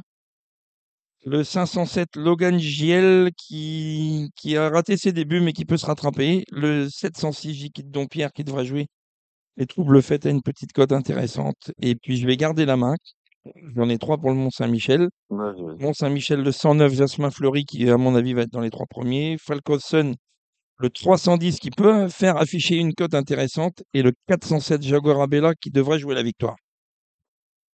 Alors, donc moi j'ai regardé un peu le Mont-Saint-Michel, ma première course. C'est assez ouvert. J'aime bien le 4, c'est Joyeux Purple qui m'a bien plu de ses dernières victoires. Je pense que c'est un cheval qui a un peu de marge. Après, la course est ouverte. Il faudra battre l'âge Jadot du Dupin. Et donc, on suivra le cheval de Gilles, le 9 Jasmin Fleury. Dans la deuxième, moi, j'aurais un partant, c'est le 5 Filou des Obos. On a préféré cette course-là à une course à Vincennes, donc vendredi. Euh, le cheval est vraiment bon droitier. On espère finir parmi les trois premiers. On va battre le 7 Floppy Rush, hein, qui avait gagné la course de référence à Cabourg. Le 4 Gladiator Boy. Dans la troisième, j'aurai deux partants au Mont-Saint-Michel. J'ai le 7 Erigon Juppy. On est un peu malchanceux ces derniers temps. Ça fait deux fois qu'il aurait fait l'arrivée. On a fait, euh, Mathieu a fait des réglages au travail. Je pense que s'il fait sa valeur, il a tout à fait sa place dans les trois premiers. J'aurai également le 6 Firos, mais c'est une deuxième course de rentrée, donc vous pouvez le regarder. Le cheval à battre de la course, ce sera le Even Star, euh, qui est très performant et qui part devant. Maintenant, il ne fait pas beaucoup devant. Vous pouvez rajouter le 10 Falcofen. Hein. Pour moi, il y a trois partants. Le 3 Even Star, le 7 Erigon Juppy et le 10 Falcofen. On enchaîne avec la quatrième. Et ben, Gilles nous a parlé du 7 Jaguar Abella, donc qui est une bonne base de jeu. Il faudra battre pour moi le 10 Joy de Fantasia et le 6 Johanna Jopina. Euh, Mathieu Mautier fait preuve d'une certaine confiance avec elle. Je suis chaud dans la cinquième avec le 8 Ryu qui peut permettre à son apprenti euh, Antoine Michel Fossé de passer dans le rang des professionnels. Il en est à 49 victoires. Il faudra battre le 10 Indigo qui était la grosse note en dernier lieu sur les plantes de Cabourg. Dans la sixième, je fais confiance à la Baudouin, le 11 K-West de Chenu, euh, qui a affronté un long un peu plus relevé la dernière fois. Et enfin, la dernière course assez ouverte, un course sous la selle, celle-là, je vais la passer. Merci, merci, merci, merci Alexandre. Euh, quelle est l'actualité de l'écurie, Alex, euh, cette semaine? Eh ben, euh, bon. Votre actualité, vous avez des partants euh, Oui, ouais, ouais. bah, du coup, euh, dimanche, on- j'en ai parlé à l'instant. Mm. J'ai deux partants demain, Marseille Borelli, euh, Arpent des Granges, mais qui a tiré un mauvais numéro derrière la voiture. Mm. On va essayer de plutôt prendre une 4-5e place. J'en ai un qui revient bien, c'est Forbach, euh, qui court également à, à Borelli. Euh, le cheval euh, va se faire sur les, les 2003 à l'auto. On a le dos du, du favori, on est en deuxième ligne, et je pense qu'il peut, il peut pourquoi pas surprendre agréablement. Donc, euh, des chances plutôt correctes. Euh, Sur Reims, il faut quand même qu'on se parle. Vous gagnez à 110 contre 1 à Reims, vous informez pas les copains? Ouais, ouais. Bah, Bonne histoire. non, C'était une surprise. Hein. Être surprise pour tout le monde? Non, oui, pour tout le monde. Je suis, Ah. ouais, je suis connu pour donner tout, ce que je pense. 110 sur mes contre 1 à Reims, c'est samedi dernier. Oui, bah, le cheval recourt euh, bah, demain. Demain, au au trop monté, il est premier du turf, donc euh, il va pas être à 110 contre 1 cette Tu vas fois-ci. peut-être pas être à l'arrivée. Pas... Je suis pas allé à la noce, je vais pas aller à l'enterrement. Ouais, hein. Après, on change de discipline. Il hein. est bon, lui. Hein non, mais c'était c'était une surprise. J'avais donné Kiné à Dokagne quand même, qui est troisième ce jour-là, Ouais. mais bon, effectivement, Ouais, c'est- Ouais, maigre. mecs. Euh, donc moi, ben, puisque vous m'avez tendu la perche, donc ce cheval-là recourt demain. Dans la première à Amiens, et j'aurai dans la dernière, alors j'aurai peut-être les clés de l'hippodrome demain. Dans la dernière, j'aurai Ispahan Team. Les deux seront drivés par euh, Ale- Alexis Garando. Mm. Et puis ensuite, il faudra attendre mercredi pour moi avec Gaz d'Ocagne dans l'épreuve du GNT. Ah, le GNT qui a lieu sur l'hippodrome d'Angers. Angers, on sera présent. On- il y sera, Gilles Curin, avec Anthony Barrier. avec Anthony Barrier au sulky. Merci, Gilles. Vous connaissez Jean-François Pré Ah oui. On a de la chance, il est avec nous. Un On a, une mec- surp- on a une surprise pendant son intervention. Jean-François qui va nous parler des tribulations de Monsieur Cheval. C'est son dernier livre, Rires et délires à la télévision. On parle de cheval, de télévision, de journalisme. Bref, ça nous plaît. Alors on écoute. Marre de parier sans jamais être récompensé? TheTurf.fr est le seul site à vous proposer un vrai programme de fidélité, accessible à tous et quels que soient vos types de paris. Rejoignez-nous dès maintenant sur TheTurf.fr. On reste euh, dans le galop parce qu'il adore le galop. Il revient de Saint-Cloud. On est heureux à Radio Balance d'accueillir Jean-François Pré. Salut Jean-François. Le micro, il est euh, voilà, voilà, le micro jaune. Bonjour Dominique. Voilà. Euh, Jean-François Pré, journaliste retraité, 10 ans. Hein. 10 ans. Retraité, j'aime pas trop. Non, en retrait alors. Euh, voilà, en- Voilà, en retrait. en- voilà. Voilà. On peut dire ça comme ça, Voilà. effectivement? J'adore. À, à di- à disposition. À disposition. Disposition de qui veut bien. Non. Pas tant que ça, parce que l'homme est très occupé, romancier aujourd'hui, une vingtaine Oui. d'ouvrages déjà. Oui, oui, oui. Un, Euh, héros, un héros récurrent, euh, auteur Voilà. de romans policiers, Langsamer. un héros récurrent qui, comme m'avait dit Jean-Yann un jour dans une interview, ça ne veut pas dire qu'il passe son temps à faire la vaisselle. Voilà, il fait pas. Alors, vous, vous me faites rire là déjà ici, mais surtout, hein, vous commettez ce que vous appelez un one-shot.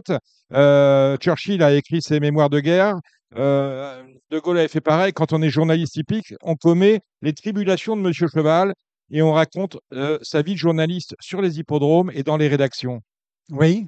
Alors, déjà, je suis très flatté d'être comparé à Churchill et à, à De Gaulle. Bon, ça, ça Euh, commence très bien.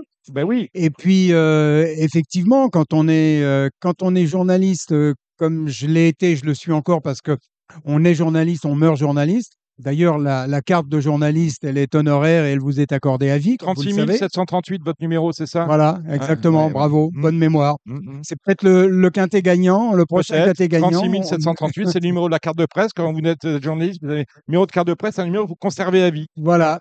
Et euh, donc, euh, alors effe- effectivement, effectivement, je considère. Alors j'ai écrit, écrit ce bouquin parce que, comme je vous l'ai dit tout à l'heure, ça faisait rire tout le monde quand je racontais des histoires à table lors de dîner entre copains. Et un jour, je suis tombé sur euh, ce copain éditeur qui m'a dit il faut absolument que tu écrives un truc pour moi, je te le publie. Ça, c'est la première chose. Et la deuxième chose, c'est que j'ai vécu, et vous aussi, mais un petit peu plus tard, une époque formidable pour la presse et pour la télé encore plus, puisqu'on était juste derrière les pionniers, derrière les Zitrone, Théron, Claude Darget, euh, euh, Georges Decaune, etc.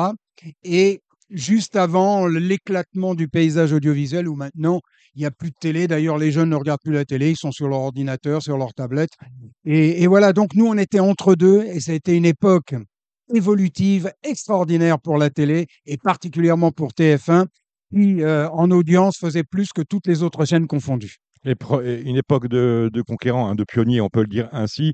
Alors, moi, comme mentor, j'ai eu euh, Jean-François Pré, parce qu'on a collaboré ensemble et euh, euh, sur TF1 et euh, aux Parisiens. Vous, avez eu la chance de côtoyer Léon Zitrone, de côtoyer Guy Lux, et votre mentor s'appelait André Théron. Le livre lui est d'ailleurs dédié.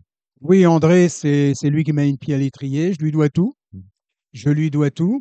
Les autres, Léon Zitrone, qui avait très mauvaise réputation parce qu'on lui prêtait un caractère exécrable, et c'est vrai qu'il pouvait l'être, j'en ai été témoin, mais moi j'étais dans ses petits papiers, il était adorable avec moi, il m'a appris beaucoup de choses, et il m'emmenait un petit peu partout, il me donnait des conseils, donc je ne peux pas me plaindre de Léon Zitrone, certainement pas.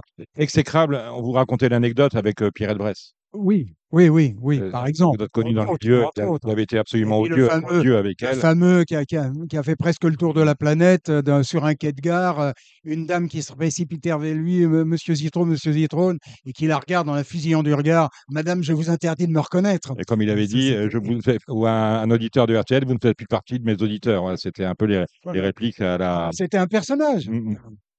Euh, euh, alors, je- ce que je ne savais pas, c'est que vous êtes tombé dans le journalisme euh, par hasard, par le cheval surtout, Oui, par hasard et par le je- cheval. Je, je n'avais pas du tout la vocation de journaliste. Moi, j'ai fait des études euh, linguistiques. Mm. J'ai fait euh, Licencié particulièrement en anglais et espagnol. Et j'avais pas du tout cette vocation-là. Et je me demandais ce que j'allais pouvoir faire précisément. Et quand j'ai rencontré le cheval à l'âge de 14 ans, Vos j'en suis parents, vos tombé- parents étaient désespérés. Hein. Euh, n- N'exagérons pas, oui. Enfin, ils, étaient, ils, ils étaient désespérés en ce sens où Vous n'aviez pas de centre d'intérêt. oui. je n'avais pas de centre Mm. d'intérêt et je n'avais surtout pas d'activité physique. Voilà, c'est ça. Alors que par la suite, j'ai pratiqué beaucoup de sport et je continue. Mais à cette époque-là, j'avais aucune activité physique et, et mon père, qui était un grand sportif, se disait Mais qu'est-ce qu'on va en faire? Est-ce est-ce bien mon fils? Et un jour, vous, vous, vous croisez Et un jour, un centre, je, un centre équestre. je rencontre le cheval, je pose mes fesses dessus et je me dis Qu'est-ce que je suis bien? Je voulais jamais en descendre. Et quelque part dans ma tête, je n'en suis jamais descendu. Et puis après, euh, deuxième, euh, deuxième acte, je me suis trouvé un jour à Hauteuil et, et je me suis senti chez moi. J'ai dit, c'est là, j'habite là, je vais plus jamais en bouger. Et alors, qu'est-ce que je vais faire de ma vie? Euh, Études littéraires, linguistiques, sachant pas trop mal écrire, 1m88, aucune relation dans le monde hippique. Il n'y avait qu'une seule, qu'une seule voie d'accès, c'était le journalisme. C'est pour ça que je suis arrivé dans le journalisme par le cheval et non le contraire. Alors, ce livre, Les Tribulations de Monsieur Cheval, parle des, euh, des gens de télé, un, peu des gens de chevaux, beaucoup des chevaux, et Oui. notamment avec euh, euh, un cheval qui vous a marqué, vous, et euh, grâce auquel vous avez marqué des millions de téléspectateurs, parce que je vous entends encore, comme si c'était hier, dire Ourasi a uriné. Oui. Euh, C'était en 1990. Vous vous en souvenez, Gilles Curins, Ourasi a, uri- a uriné. Bien sûr. fort, celle-là, sur. TF1. Ah Et là, on apprend, ce que je ne savais pas, c'était que c'était une, une émission de fin du monde, un- tout marchait de travers. Oui. Hein, Si Ourasi n'avait pas gagné, on avait dit, on aurait tous été virés, moi le premier. Moujotte était furieux. Il a téléphoné à la régie. était euh, directeur général de TF1 Oui, oui, à bah, l'époque. Mou- Moujotte, c'était un type extraordinaire. Le- Là, je reviens un petit peu sur Mm. TF1 de, de, de cette époque. Le tandem, le binôme Lelay-Moujotte, c'est la, la- la meilleure association qu'on ait jamais trouvée en, en matière de télévision. L'un, c'était un, un- un véritable entrepreneur, un homme d'affaires, un chef euh, d'entreprise. Et l'autre, c'était un génie des programmes. Génie des programmes. Bref, je ferme la parenthèse. Moujotte était furieux. Déjà, il aimait pas beaucoup les courses. Donc, euh, quelque part, on lui avait un petit peu forcé la main. Mais à TF1, à cette époque, quand on apportait une valise avec des billets dedans, on pouvait faire ce qu'on voulait. Donc, euh, euh, les courses avaient droit de citer et étaient en odeur de sainteté encore à cette époque. Ça commençait à aller mal. Et puis, il y a eu ce prix d'Amérique catastrophe au point de vue émission. Tout était de travers. À commencer, le, le premier truc qui n'a pas marché, c'est que j'avais moniteur, pas d'image. Mm. Donc euh, Donc, voilà. je commentais. Les, les gens voyaient des images que je commentais sans les voir. C'était, c'était pas mal. Alors, ils, me- ils me voyaient me, rega- me retourner parce qu'il y avait l'écran géant qui était derrière. Alors, c'est sympathique quand on fait un plateau, qu'on s'adresse aux téléspectateurs et qu'on, a- qu'on tourne la tête pour regarder derrière. Ils doivent se demander ce qui, ce qui se passe dans la tête de ce gars-là. Bref. Euh, donc, j'étais. c'est- Après, le, le conducteur n'a pas été respecté, la fin d'émission a été catastrophique et tout ça. Mais, mais, mais, les gens étaient tellement heureux de voir gagner Ourasi. Ça a fait, ça, ça a fait un boom extraordinaire. A priori, vous, vous étiez plus heureux que le propriétaire même, hein, parce que Moi, mon j'étais fils, mon vachement heureux fils, parce que c'est vrai que je me suis complètement impliqué, mais moi, je m'impliquais dans, dans, dans mes, dans mes reportages. Je les vivais comme si j'étais un simple turfiste. Et c'est ce que j'ai expliqué aux, aux gens de Vincennes en 1989, quand ils m'ont tellement voulu cette fameuse phrase Ah, c'est affreux, c'est horrible, Ourasi est battu. On- la terre entière m'en a voulu. hein. Je disais à l'époque euh, que je m'étais fâché avec la moitié de Vincennes et que l'autre moitié s'était fâché avec moi. Mais c'était. Et, et je leur ai expliqué non, parce que pourtant, c'était pas votre faute, c'était celle de François Mitterrand. c'était. Oui, oui. Vous étiez pour rien, vous. La seule fois où il est venu à Vincennes, la dernière fois qu'un président de la République est venu sur un hippodrome, c'était François ça, Mitterrand voilà. en 1989. Non, mais j'y étais pour mon commentaire. On m'en a voulu d'avoir dit ça, de ne pas avoir mis en, en- en valeur la victoire de Calais GD. Mais je suis désolé, moi, il, je était, à la- il a même été, il était même battu par Potin d'amour. Oui, oui. Alors il paraît que vous en riez aujourd'hui Ouais. avec Yann Kruithoff. Kruithoff, il en rigole aujourd'hui. Oui, oui. Et, et donc, mais moi, j'ai expliqué. Il est même battu par Potin d'amour. Imaginez le drame. je me suis mis à la place des turfistes.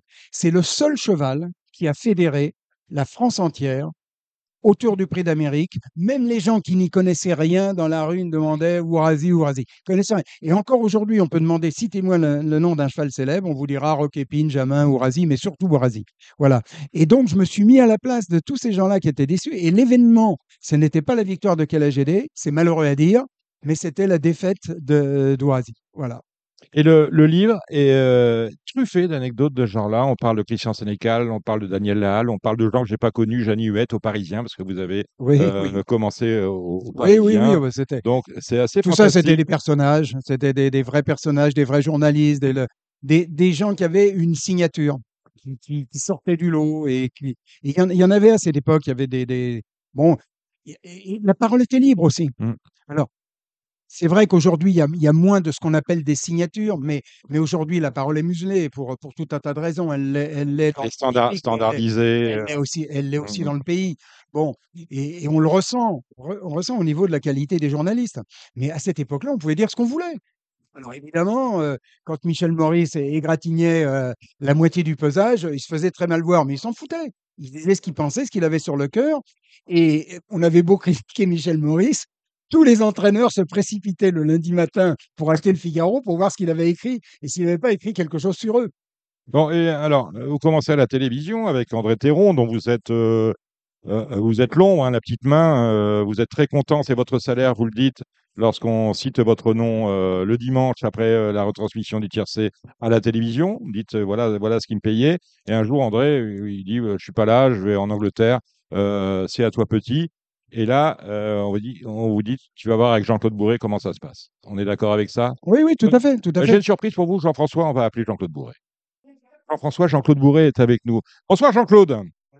Bonsoir à tous. Alors, j'ai souhaité euh, vous appeler, euh, mon cher Jean-Claude Bourré. Vous ne le savez pas encore, je vais vous le dire. Jean-François Pré a commis un petit ouvrage, Les Tribulations de Monsieur Cheval, où il raconte notamment, et c'est page 64, que la première fois euh, qu'il a fait l'antenne, c'était vous qui étiez aux commandes euh, du journal. C'est bien ça, Jean-François? Alors, c'est tout à fait ça. J'étais, euh, André Théron m'avait demandé de le remplacer. Je n'ai jamais, je n'avais jamais vu un studio de télévision de ma vie. Ça serait impensable aujourd'hui. Il m'a dit, tu montes au cinquième étage de la rue Comacget, tu vas voir Jean-Claude Bourré. C'est comme s'il m'avait dit, tu vas à l'Élysée, tu demandes Valérie Giscard d'Estaing. Bon, c'était exactement pareil.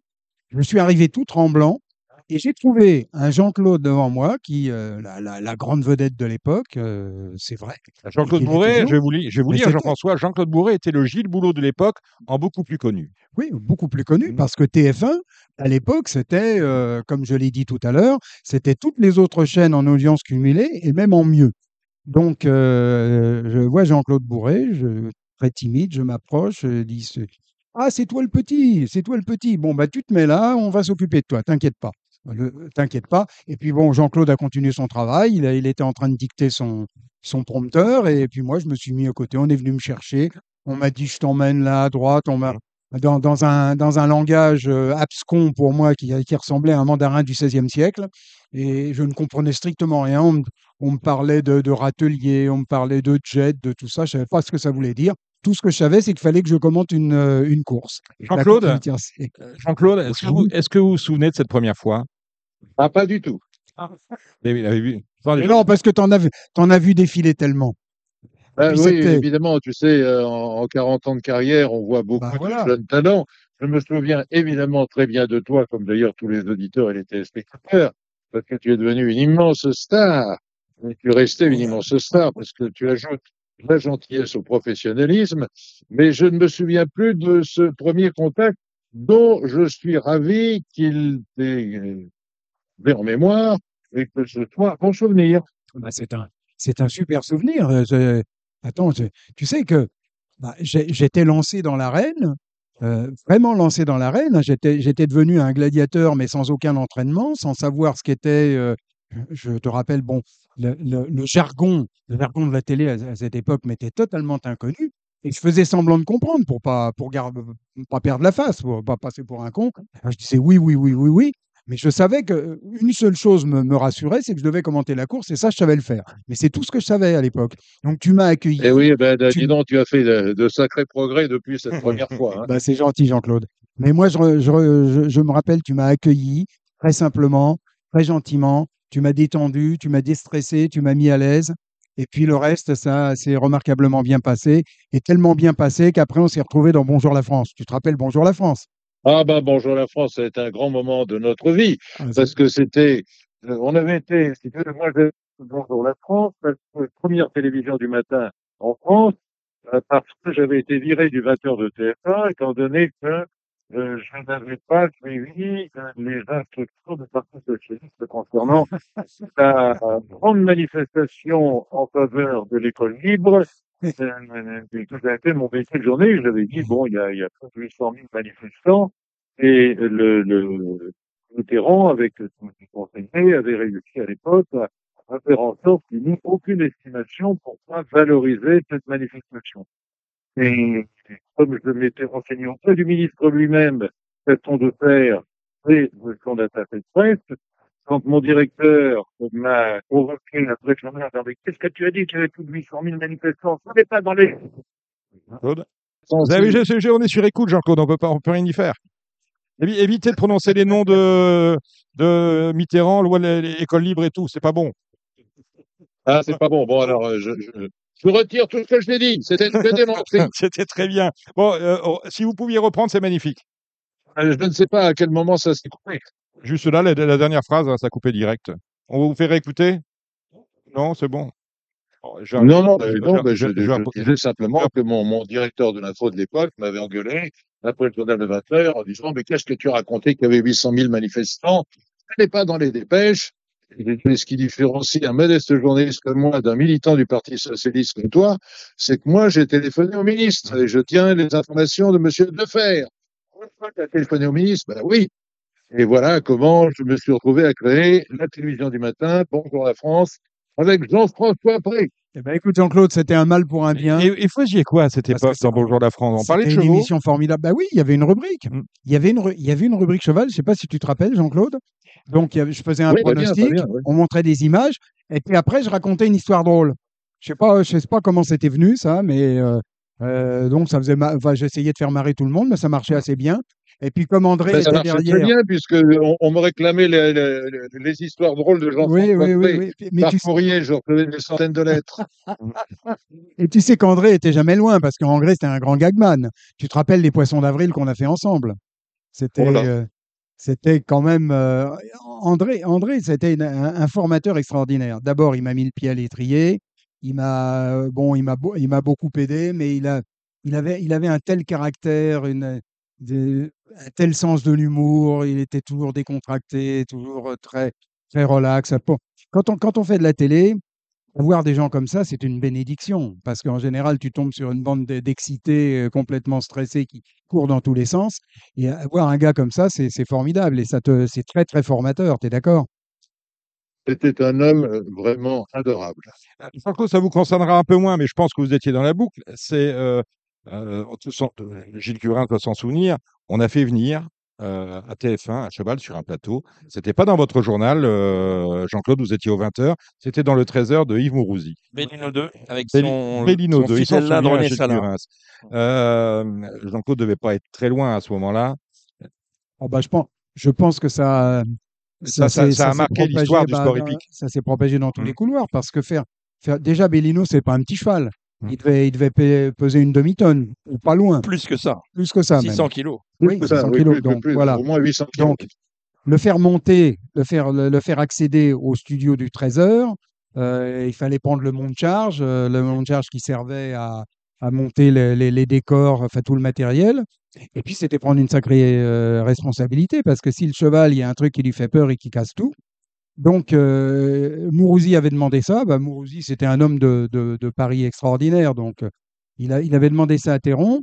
Théron avait réussi, réussi à, à obtenir l'accord de Jean-René Goujon ce qui est quand même exceptionnel. Il n'y a pas aujourd'hui, aujourd'hui, quand ils sont tous timorés, ils ont tous peur de leur ombre, je pense que personne n'accepterait ça. Mais à l'époque, il y avait des gens qui, qui relevaient des challenges et ça c'en était un. Et ça s'était très bien passé, mais c'était un truc, ça n'a eu lieu qu'une fois et ça ne se reproduira plus. Déjà parce qu'il n'y a plus, malheureusement plus une grande chaîne de télévision qui s'intéresse au cheval autant que TF1 à l'époque. Convaincre Jean-René Goujon, c'était une chose. 2 est arrivé dans le studio TF1, je m'en souviens très bien, monté par Jean-François Pré, Kazakh jaune. Je me souviens très bien de ça. Là, tu sais ce que tu es en train de faire Tu es, en train d'imiter Michel Guidoni qui imite Zitrone. Notre ami, c'est un ami Ah, commun, Michel salue bien Guidoni, fort. imitateur. Ah oui, Michel Guidoni, Et- garçon plein de talent. Je disais convaincre Jean-René Goujon, je, peux c'était. je peux- je peux raconter, euh, est-ce que j'ai 20 secondes? Bien, vous avez tout le temps que vous voulez, Jean-Claude. Ben, Je voudrais raconter comment les interdits sont arrivés dans le milieu hippique. Ah, voilà. J'étais- à l'époque rédacteur en chef de France Inter. euh, et euh, il y avait évidemment le dimanche André Théron qui, toujours à la fin du journal, euh, donnait les pronostics des favoris. Et moi, j'étais tout jeune, plein d'allant, euh, comme je le suis évidemment aujourd'hui, à 83 ans. Et donc, euh, euh, je lui dis à la fin du journal, euh, quand on était en antenne, j'ai dit, écoute, euh, André, il faut qu'on trouve un truc, euh, il faut qu'on trouve un truc le, avec le passé. Là, il me dit, t'es gentil, Coco, il avait, je sais pas, 15 ou 20 ans euh, de plus que moi. Il me dit, t'es gentil, Coco, mais enfin, avec un certain respect, parce que j'étais rédacteur en chef. Il me dit, t'es gentil, Coco, le, le, le tiercé, c'est toujours le premier, le deuxième, le troisième, hein, c'est pas les derniers. Je dis, mais putain, mais voilà l'idée. Quoi l'idée? Quoi l'idée? Non seulement tu vas donner le pronostic premier, deuxième, troisième, mais tu vas donner un ou deux chevaux qui n'ont aucune chance d'arriver, et on va appeler ça les interdits. Il me regardait avec des yeux comme des trucs volantes, il comprenait pas ce que je voulais dire. Et comme j'étais le, le, le rédacteur, il m'a dit, mais comment ça, les interdits? Mais ça m'intéressait personne, ça. J'ai dit, si, si, si, tu vas voir. Écoutez, le pronostic des favoris et le pronostic des interdits. Ah bon, tu crois, tu crois? Bon, il l'a fait parce que je lui ai demandé de le faire. Il a eu un succès qui continue puisque tous les journaux hippiques ont repris ça parce que moi, je n'avais pas euh, compris une chose. C'est que quand tu as, par exemple, 12 chevaux au départ et que tu en élimines un ou deux, le nombre de combinaisons diminue alors que c'est- c'est Vertigineusement. assez considérable, c'est mathématique. Mm. Et donc tout le monde a pris ça, c'est les oubliés, les, les sans chance, euh, les interdits, etc. Et Tu sais- Jean-François Pré pourrait nous, nous dire euh, euh, que ça continue toujours les interdits. Tu sais, tu sais, Jean-Claude, heureusement que le ridicule ne tue pas, parce que parce qu'André, il serait, il serait passé près de la grande faucheuse plusieurs fois avec ses interdits. Le nombre d'interdits, alors là, Ah oui, parce que là, là, c'était évidemment, il, coup de fil. il le prenait avec Oui, humour. oui, oui. Il le prenait avec beaucoup d'humour parce que je le répète, André, c'était quelqu'un de, de, comme on dit aujourd'hui, très cool et avec un humour fabuleux.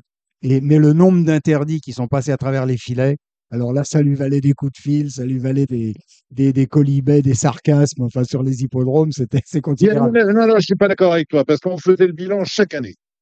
Chaque année, il disait, voilà, j'ai j'ai fait, je sais plus combien, mettons, euh, 450 euh, pronostics en faveur de 450 euros qui auraient dû être dans les trois premiers.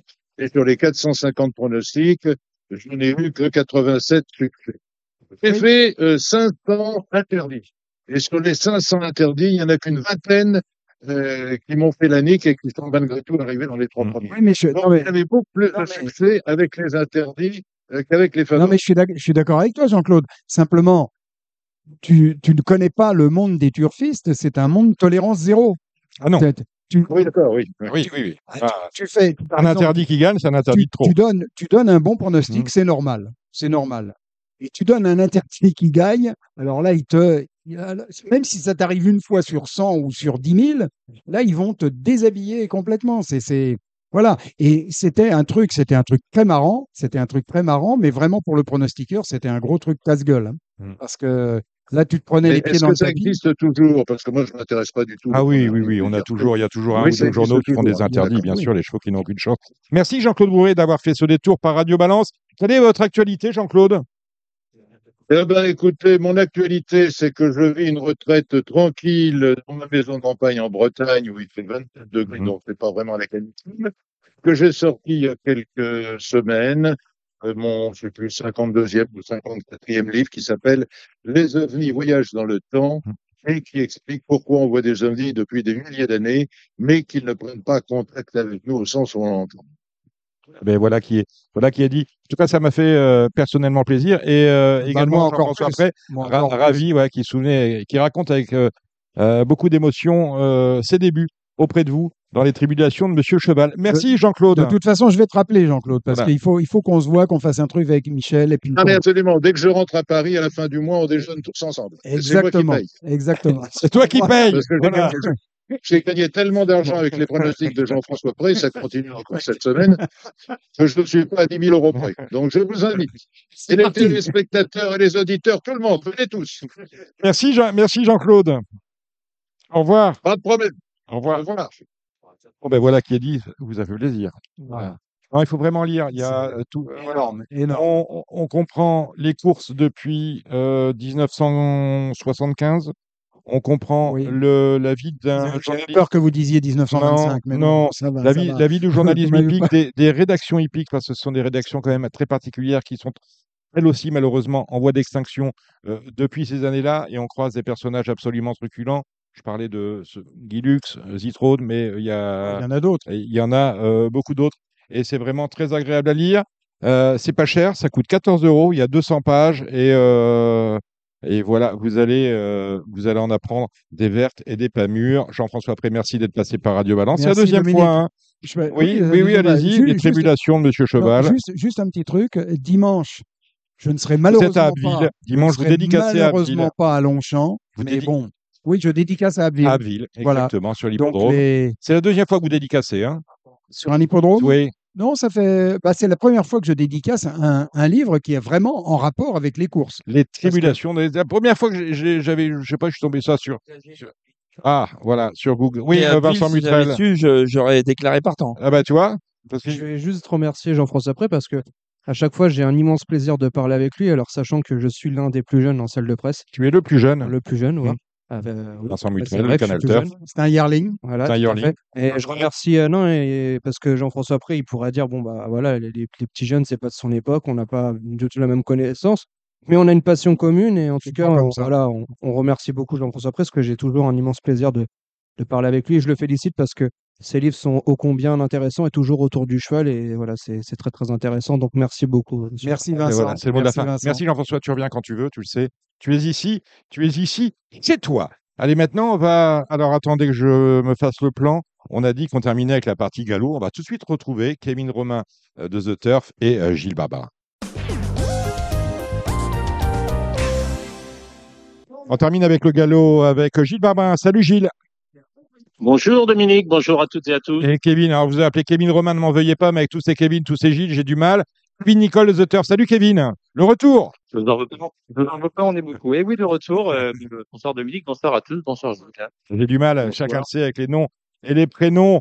Bon, Gilles, euh, il fait 35 degrés. euh, à Hauteuil, on fait n'importe quoi. On avance les courses, mais on laisse le quintet au moment de la journée où c'est le plus chaud. C'est fantastique. Euh, on a eu euh, Saint-Cloud ce vendredi après-midi. On n'a rien décalé du tout. Les chevaux euh, euh, courent sous le cagnat. Ça va être pareil. Demain, à, à Chantilly, euh, je ne comprends plus ce qui se passe. Oui, ben, moi non plus, je ne comprends pas pourquoi on protège les chevaux d'obstacle et on ne protège pas les chevaux de plat ni les chevaux de fond. Protégé, entre guillemets.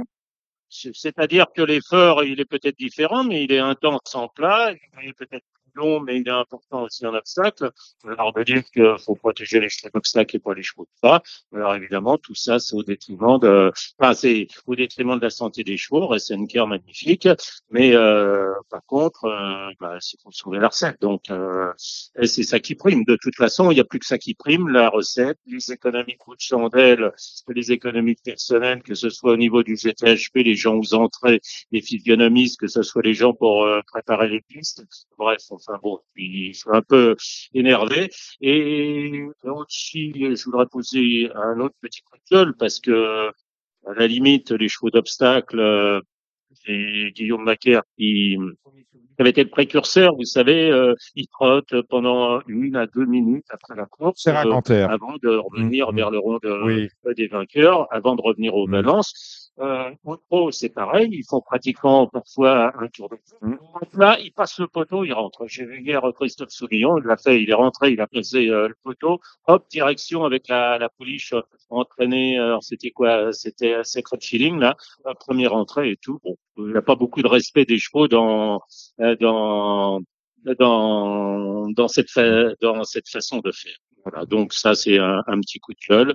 Et puis, bah, en parlant des courses d'obstacles, autre petit gueule, on n'a pas eu beaucoup de temps et c'est normal puisque euh, enfin, il fait très chaud, je comprends. Maintenant, on a 22-3 ans dans le prix finaux et on annonce que la course va être dédoublée mardi euh, à condition euh, qu'il soit euh, qu'il soit plus de 20 au moins. Voilà. Comme ça, on va pouvoir en vendre deux fois plus. Hein. C'est magnifique. Mais pour moi, et je le répète, ça fait 30 ans que je le dis, et je trouve euh, complètement stupide de faire des courses d'obstacles pour les bons chevaux euh, euh, la deuxième quinzaine de juin, première quinzaine de septembre. Euh, ça fait dix années euh, que ça dure. Il fait toujours beau en septembre. Il fait souvent beau au mois de, de juin. Euh, pour moi, Auteuil, Compiègne ne devraient pas accueillir de réunions à cette époque de l'année. Les Anglais sont moins cons que nous. Ils font des courses d'obstacles pour les bons. Je parle du 1er novembre au 30 avril. Comment bah, C'est sur des petits champs de course. Euh, en, en obstacle, nous, on devrait courir à Clairefontaine, on devrait courir à Dieppe, on devrait courir au, au Tuquet à ces périodes-là. Alors, il faudrait décaler. Maintenant, avec le drainage des pistes d'Auteuil, euh, les terrains sont de moins en moins lourds.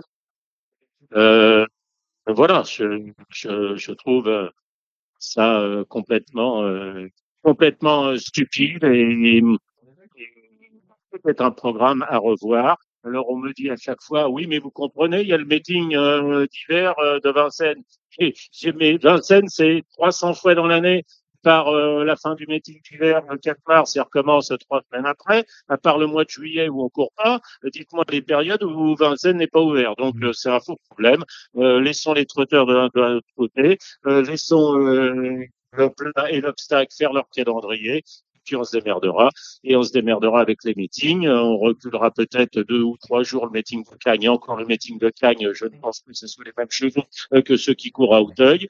Euh, Il y a souvent des jeunes chevaux. Et le meeting de Pau, bah, peut-être maintenant le décaler d'une semaine, l'avancer et commencer Auteuil le 15 février et finir Auteuil vers le 15 décembre. Voilà, c'était un peu, c'était un petit peu mon coup de gueule pour l'obstacle. Vous savez que j'adore l'obstacle, mais là, je suis très inquiet. Non, vous êtes très inquiet, un peu, un peu comme nous tous. hein, on l'a vu avec les réunions de Compiègne hier. 8 courses, 45 partants. Aujourd'hui, Aujourd'hui, 8 courses, 45 partants. Et encore, je n'ai pas fait le comptage précis des, euh, des pas grande type d'allocation parce que c'est la sécurité sociale. Hein, vous en avez sept par course. Hein, alors, Ouais, ouais, donc c'est c'est extraordinaire. Et, et l'autre jour, les allocations du handicap, euh, trois épreuves euh, à Auteuil, euh, le Z5 et Quintet, il y avait 16 partants. Euh, enfin, en, 16 moins, moins 5, ça faisait 11. Il y a eu 26 euh, partants dans les trois épreuves avec euh, euh, combien? 214 000 d'allocations. Mmh. Et les allocations aujourd'hui, euh, 430 000. Ah, ok. Bref, euh, je comprends que les gens ne veulent pas courir leurs chevaux. Euh, il faut quand même repenser un peu tout ça. Il faut que nos dirigeants euh, soient euh, un peu réalistes. Alors, on a appris qu'Olivier Deslois euh, est retourné à Arcana, mais ça, on le savait depuis plusieurs mois. C'est officiel maintenant. On a plus une de Rothschild. Alors, je ne sais pas si ça va être Guillaume de Saint-Cét, si ça va être quelqu'un d'autre, mais les enfants, il y a du boulot. Hein. Et puis, il faut faut pas mettre les dolls, les machins. Il faut prendre des gens responsables, des gens qui savent de, de, de quoi ils parlent. Gilles, euh, Gilles, de, Gilles de Barbarin, on va faire des pronostics. Euh, Oui. Puisque vous parlez des Monsieur 2, vous appelez euh, Gilles de Barbarin. Euh, Les pronostics, on va rapidement passer sur Chantilly demain. Un cheval parcours, si vous en êtes d'accord. Et Kevin et, et Gilles, on fera un petit tour du côté de Dax, le deuxième champ de course qui fonctionne. Euh, allez, on va faire samedi avec, euh, on défile. La première à Chantilly, une classe 2. La première, ils sont cinq, il y en a deux qui n'ont pas de chance. Voilà. Euh, je dirais là, c'est le base, devant le 3, Stangeli et le 2, Métropolitain. Kevin, t'as rien à rajouter? Non, même chose pour moi. La deuxième, une classe 2. Voilà. Moi, j'ai vu une bonne pouliche l'autre jour, le 2 Rose Bloom. Voilà, je pense que le Ouais. 5 à la caille va faire, euh, va faire des preuves. Ouais, même chose pour moi en rajoutant peut-être la Light quand même, qui a pas mal gagné en début. Right, c'est là, on dit bien les numéros, messieurs, parce qu'on va aller très vite. La troisième, une nouvelle classe 2. Moi, je suis prêt d'aubaine le 4. Alors, je m'en ai réfléchi. Euh, je te coupe, désolé. Euh, moi, je rajouterais Impitoyable 1 et le 6 Bolshoi qui devrait monter sur 40. Voilà. Alors, on n'a pas, on n'a pas beaucoup de partants parce qu'on a, un- on a un, quintet dans huit jours pour ces chevaux-là. Voilà. Ah ben voilà, comme ça, tout s'explique. Et on peut-être faire une pierre de coups. On est 16 dans la. c'est pas vos courses, hein, Gilles, la deuxième épreuve, des numéros seulement, ça ira bien. Sauf si vous. Oui, ben, d'autant qu'on est sur euh, la PSF. euh, Vous savez, pour moi, Non, mais. vous savez comme moi que l'amour. euh, Non, mais c'est absolument honteux demain. de- faire La PSF demain à Chantilly. Mais elle est neuve. On On nous a dit qu'elle était neuve. Jockey Club 2024, Hmm. qu'est-ce qui se passe là? Elle est neuve, Ouais. hein, la, la PSF. Hein. Elle a été Ben, oui, elle la PSF et ça enlève les partants à dimanche à, à Longchamp. Et voilà. Euh, Moi, je dirais le 3 Lucidel Faro et le 8 Sinette. Alors, rajoutant de mon côté le 2 Capitaine de Cerisy et le Scogola. La classe 3 réclamée, c'est la euh, cinquième. 12. Vas-y, vas-y, vas-y, Kevin. Kevin. Euh, c'est l'Express et euh, on va prendre le 1 Kutunakos qui est super véloce, le 4 Amazon Prince qu'on va racheter et on peut rajouter le 3 droit de parole qui sera peut-être un peu vitesse mais qui devrait bien finir. Ça vous va, Euh, Gilles je suis, ouais, je suis d'accord pour le 4 Amazon Prince. L'autre jour, je sais pas ce qu'il a fait. euh, Christian, il est allé au milieu de la piste alors qu'il avait un bon numéro. Et puis, je vais reprendre aussi le 6, euh, That's It's the way to do it. Le 8. La sixième. Handicap. Vas-y. Kevin. De mon côté, le 4, Brémontier, très belle ligne droite la dernière fois. Et j'aime bien aussi euh, le King of Twist le 12, mais qui n'a pas tiré un super bon numéro. Et puis on reprendra peut-être le 5 Winnie. Je suis d'accord pour le 4, euh, le 5 et je rajouterai le 3 Van Alf. La septième. Euh, de mon côté, euh, sachant que Shenama sera non partante le numéro 2, Vulcanio, plus, qui en plus va aller devant, cette fois on sera sur gazon. Donc euh, dans les conditions du jour, ça devrait bien lui convenir. neuf. Donc le numéro 9 avec le numéro 3, Fury de la Houssée, qui sera mieux sur la. Gilles. Oui, je suis en accord avec le 9 et le 3. Je rajouterai le 10 avec Charlie un jour ou l'autre, Stéphane Vatek, respecter son apprenti autour du chien. Voilà, bon, ben là, on sait pas pourquoi on est sur le gazon, mais en tout cas, euh, on va vite retourner sur la PSF. La huitième. Oui, PSF, euh, bah, je dirais le 4, euh, Storm City, le 10, Eagle Haute, et le 14, Chief Mambo. Kevin. Euh, les mêmes en rajoutant le 11 West Martin sur sa sur sa troisième place du début d'été qui avait été très bonne. Et puis euh, on peut peut-être reprendre Azov avec le 1 dans les stalles, la position qui tire moins que la dernière. Oui, le 17 aussi, Man aussi, qui fait partie de la collection. La neuvième, on pense à Marie-France Bertella et à son Mercurissime. Eh oui. La dernière fois, c'était Mercurochrome, mais il court bien. hein. Ouais. Bah, oui, c'est Mercurochrome pour ceux qui, qui le jouent. Non, mais euh, oui, oui, euh, pourquoi pas Mercurissime, le 2 sur ce qu'il avait fait à Deauville début juillet. Lance Blue Hour, euh, qui jouait une chance, et puis le 7 non. Kevin. Et en rajoutant le, le 10 Suprême qui s'est euh, qui s'est très bien défendu la dernière fois derrière Clemanda. Et puis euh, peut-être Million des Pins qui est raccourci, ça devrait peut-être être un peu mieux niveau distance. Ça manquait à Gilles, on est sur la PSF pour la ne- dixième et dernière. Oui, autrement, on va pas être bien. Bah non. Euh, je dirais le, le, le 3 Colpina, le 9 Iggy Shop et le 10 euh, The First Lady. Mais si vous avez des idées, n'hésitez pas. Euh, Justement, on demande à Kevin. Ah, plutôt confiant de, de Macendo, après sa rentrée qui a tout les œillères, Maxime Guignon, le 1 dans les stalles, etc. Bon, mais voilà. Globalement, Michel Krebs a les clés de la course en fait. Bon, très bien. Euh, on a regardé euh, ce qui se passait à Dax. Oui, moi je fais le papier. Après, euh, Allez. ça vaut ce que ça vaut. T'as, euh, allez, on- aussi. t'as fait- allez, on y va. La première à Dax. Et moi, j'ai mis la première, le 100 Nasra et le 104 Yasamina Akshar. Plus Oui. 203 muscade de mon côté. Ouais. La deuxième à Dax.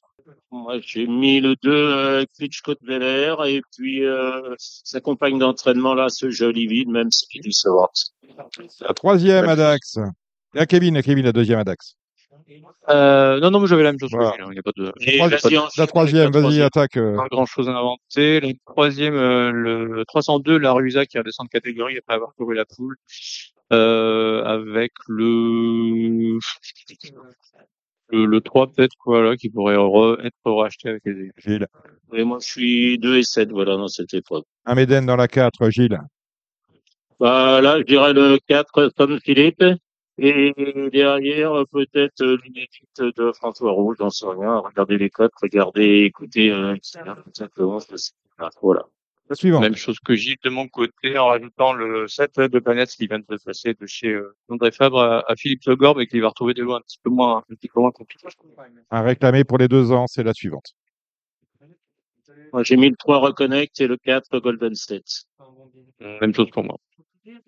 Merci pour la La sixième.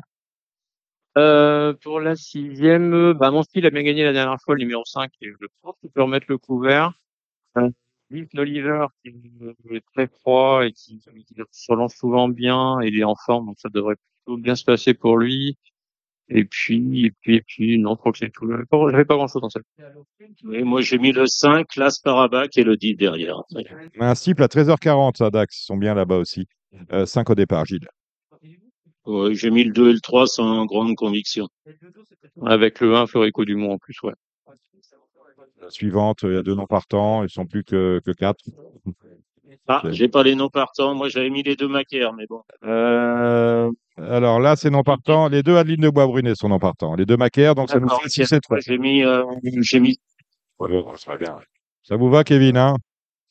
Bah, avec peut-être le Cancan de Balme, le 5. Voilà, ils sont plus que 3 dans la dernière. Edith Ball, mais non Ah bon partant. Edith Ball, mais non partant. Ah oui, bah, il était déjà non partant, euh, au probable. Ouais. Remis et tout. Bon, on ira le 3 à Ironman des places. Ouais. Et puis derrière, euh, ah, c'est magnifique. Il y a- il y a 26 euros de, 26 000 euros d'a- d'allocation. Ils sont trois. Ah, c'est des euros, c'est des euros, je pensais que c'était des francs. Non, suis là-dessus. Oh là là, c'est terrible. C'est terrible. Bon, on va aller se consoler avec Constant. Qu'est-ce que vous en dites, mon cher Gilles?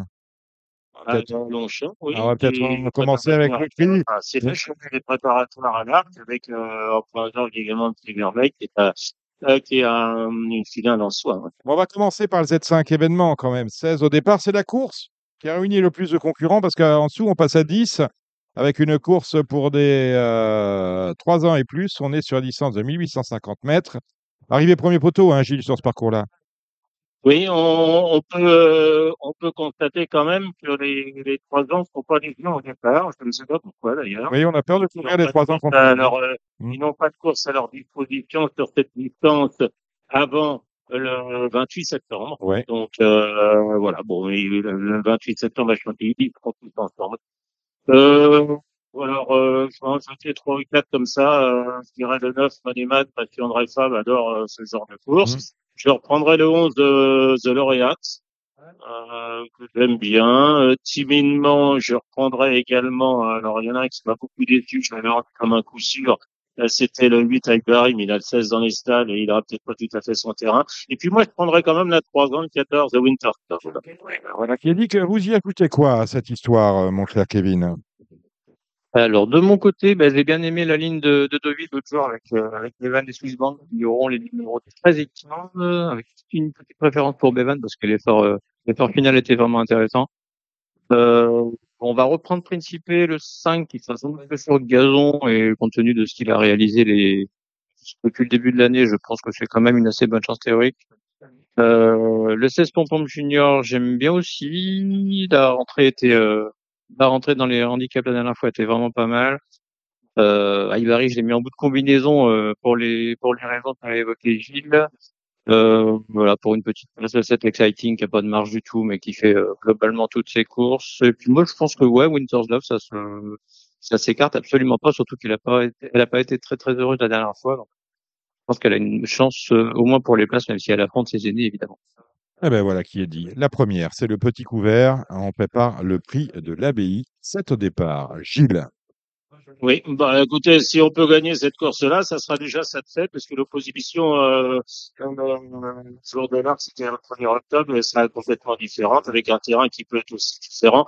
Je dirais le 2 Berneuil, parce que c'est sa course, un cheval de bon terrain, euh, maison assez en forme, donc le 2 Berneuil. Et puis derrière, je, je mettrai peut-être, je rachèterai le, le 4 asymétrique. Je mettrai là ce cœur de pierre et le 3 Pontos. Voilà, c'est, je sais pas ce que vaut euh, Hispanique le 7, mais bon, comme ça, au papier, ça paraissait pas une, une évidence. Ouais, voilà, euh, Kevin. Euh, globalement, Gilles a tout dit, j'ai rien à rajouter. Bon, le prix Dragon, là aussi, c'est préparé. C'est un groupe 1 quand même. 6 au départ pour cette course d'arabe. Gilles. Ouais, euh, là-dedans, j'ai mis le 6 Gada, mais je trouve que c'est une course très ouverte. J'ai mis le 6 Gada, le, le 3 Raclan, et puis derrière, entre là, c'est le 4, j'ai pas de préférence. Tu as vu quelque chose, c'est- euh, Euh, ouais, globalement les mêmes que Gilles, avec peut-être quand même euh, Elif le numéro 5. Mais globalement, ouais, c'est assez, assez, assez ouvert à part le, à part Gada qui est, euh, qui est à mon avis une bonne, une bonne base derrière. C'est très joueur. C'est l'Arc de Triomphe de Irésine. Le numéro 3 dans le prix foie, c'est la troisième. Gilles. Enfin, c'est pas son arc de triomphe, mais c'est sa rentrée. Euh, son arc de triomphe, euh, ça sera un peu plus tard, peut-être euh, à l'occasion d'un groupe 1, peut-être au Royal Oak, euh, qu'il avait remporté l'an passé. Bon, pour bâtir Résine, je dirais le 4 place du Carousel, même si je la préfère quand même en terrain souple. Mais à mon avis, c'est la, la seule qui soit en mesure de le battre. Moment, je dirais 4 et 3. Kevin? Et, et deux, San Marco derrière, mais ouais, globalement, ouais. T3 euh, au-dessus du loup, 3 et 4. Le Vermeil, 8 au départ. Gilles. Tu vas ou vas-y. Bah, on va quand même essayer de reprendre Louressen, même si elle va, bon, elle va courir contre les 4 ans, mais enfin, il n'y a rien, à mon avis, qui soit hyper effrayant là-dedans. Elle a quand même été malheureuse dans les, dans les Nassau Stakes. Maintenant, faut voir si elle tient le, si elle va tenir les 2400 mètres, auquel cas, je pense que, je pense que Christopher Red se fera peu prier pour aller sur l'arc. Euh, donc voilà, ce- on va la reprendre joyeusement. Euh, donc elle portera le numéro 8, Louressen. On va lui opposer bah, le, le numéro 6, Van Hart, qui est, euh, qui est quand même la très bonne valeur du moment. Et puis, et puis euh, Crown Princess, le- la, la très bonne police de, de Fabrice Chappé, qui s'est très bien comporté la dernière. Oui, ben moi j'aime bien Warthog, mais je ne sais pas ce qu'elle a eu au Cura dans les Grey Shocks, euh, peut-être le terrain, j'en sais rien ce jour-là. Euh, j'aime bien aussi le 2 euh, the Curve, bon, par Christophe Soumillon.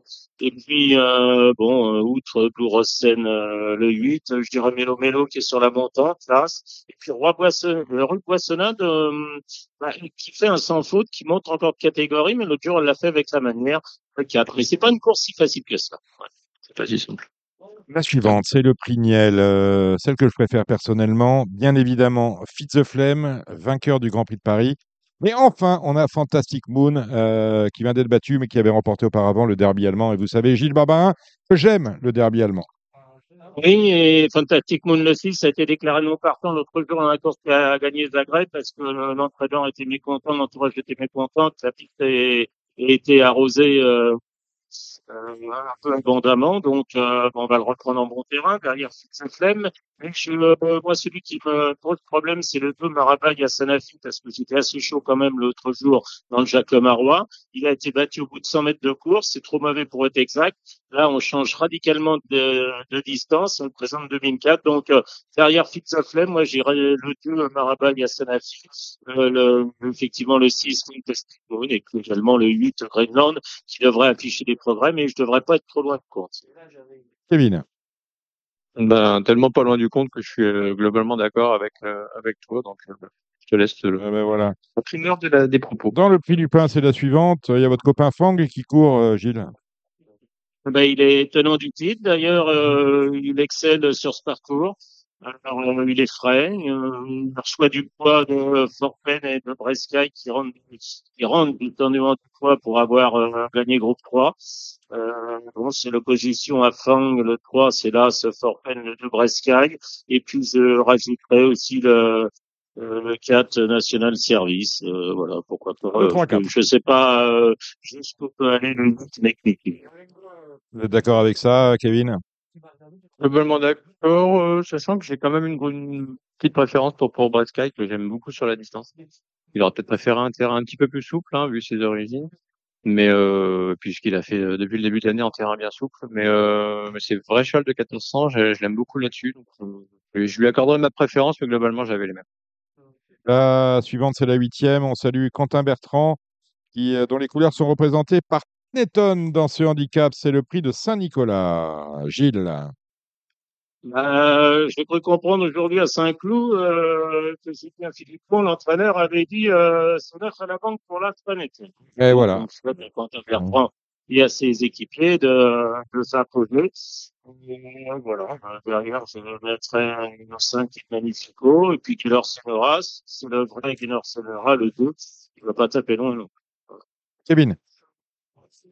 Euh, ouais, j'aime bien Panettone. On a, on a, on a quand même des chevaux qu'on qui arrivent sur une valeur qu'ils ils n'ont jamais encore, donc ça va être assez intéressant. Euh, que ce soit Panettone, que ce soit Max Verst aussi, que ce soit Laurent. Euh, ils sont autour de 35 et euh, j'ai bien aimé quand même le style de, du succès de Max Verst la dernière fois, c'était plutôt pas mal. Donc je, je leur avais tendance à le mettre euh, sur la même ligne que Panettone et puis euh, et puis je pense que Neuf d'argent qui a été supplémenté, qui retrouve Maxime Bouillon sur le dos, ça devrait être un peu pas si nul que ça la dernière fois déjà. Oui.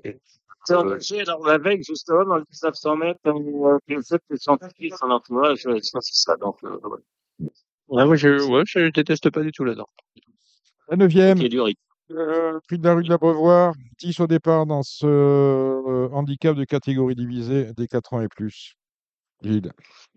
Ben, il y a un cheval que j'ai toujours bien aimé, mais là, euh, peut-être qu'il a pris beaucoup de marche, là, ce King Artwood. Mm. Mais euh, c'est un peu son parcours. Alors, à noter, hein, que c'est 1500 mètres petite piste, hein, ça va. Pardon?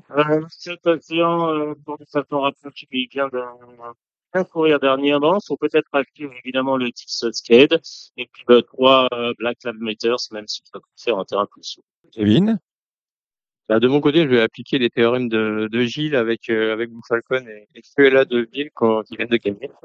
Euh, ça, je- petite, euh, pe- petite préférence même à Cruella de Ville, faut que le, le style y était la dernière fois et je pense que la, la petite marche pour en remettre une avec euh, avec deux, juste deux kilos de plus, ça devrait euh, peut encore passer.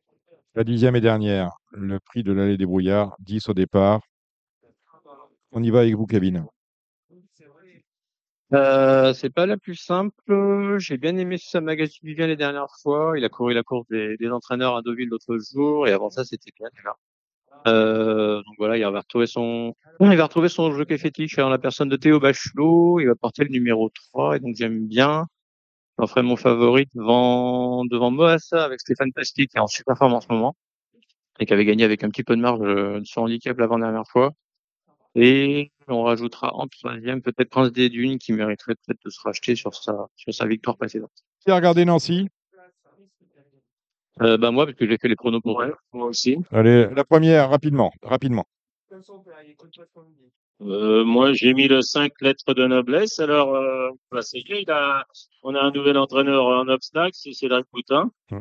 Voilà. Ouais. C'est bien. Bah, oui, c'est bien. Oui, oui, oui, oui, oui, oui.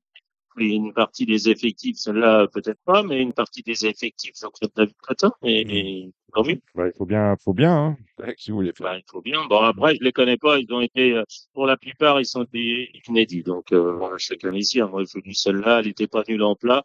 Et elle a pas trop mal couru un obstacle euh, pour s'y Et voilà qui est dit. Euh, Kevin, Euh, bah ouais, lettre de noblesse, le début à Dieppe était pas mal. Moi, j'aime bien les deux élèves de David Satalia, notamment et surtout le, le 6 Pure and Simple qui sera confié euh, d'entrée de jeu à, à Dauphin d'Estrade et avec des, Oui, oui. avec des. Kevin, Kevin, on est à Nancy-Brabois, on s'en fout, hein, on envoie les numéros. Hein. Le deuxième, Allez, le 4 Lalou et le 7 Tapis Kevin. Road. Plus 6 Espérance. voilà. Troisième, Ouais, j'ai mis, euh, sans savoir, le 3 Petit André, qui a gagné en, en plat et qui débute en haie. Donc, euh, Kevin. euh, j'ai mis 3 et 4. Euh, 3 petites André et 6 Nantes de mon côté. quatrième. Vas-y. Euh, bah, Claretina le 2 et Cassarside le 9 qui viennent de gagner, plus, euh, plus le 3 Missouri. Ouais, je rajouterai le 4 Marlowe et puis la, la- voilà, c'est les parfaits. Cinquième. Je continue avec le 506 euh, Indis, euh, voilà. Euh, j'ai pas d'autres convictions dans cette course-là. Sixième. Euh, de mon côté, bah, les deux qui viennent de gagner, le 2 libre et le, et le, Deep Space. La sixième. Kevin. Euh, puis handicap, euh, puis handicap 2 et avec le 5 Foucault de Palma qui mérite sa course. Et puis, et puis c'est très ça. Ah, oui, oui. Pardon. Bien. Euh, Gilles. Moi, j'ai mis AC5. La septième. Ensuite, client qui tire. La septième. La septième, moi, je vois le 7 Attitude et le 9 Joli Corbeau que j'avais vu faire de, de belles choses. Voilà. Et puis le 10 Eriu pour compléter. Et le 9 est non partant, j'ai dit. Et Euh, va ouais. remplacer par peut-être l'inédite euh, le Tamarisk de Peter Schergen euh, à voir s'il y a des infos sur Equidia. ouais, globalement les mêmes. 7 attitudes, 9, euh, 10 RU et, euh, et 11 Wildstein. Huitième. Et dernière. Allez, on va faire confiance à James Paris avec le 10 magnétique.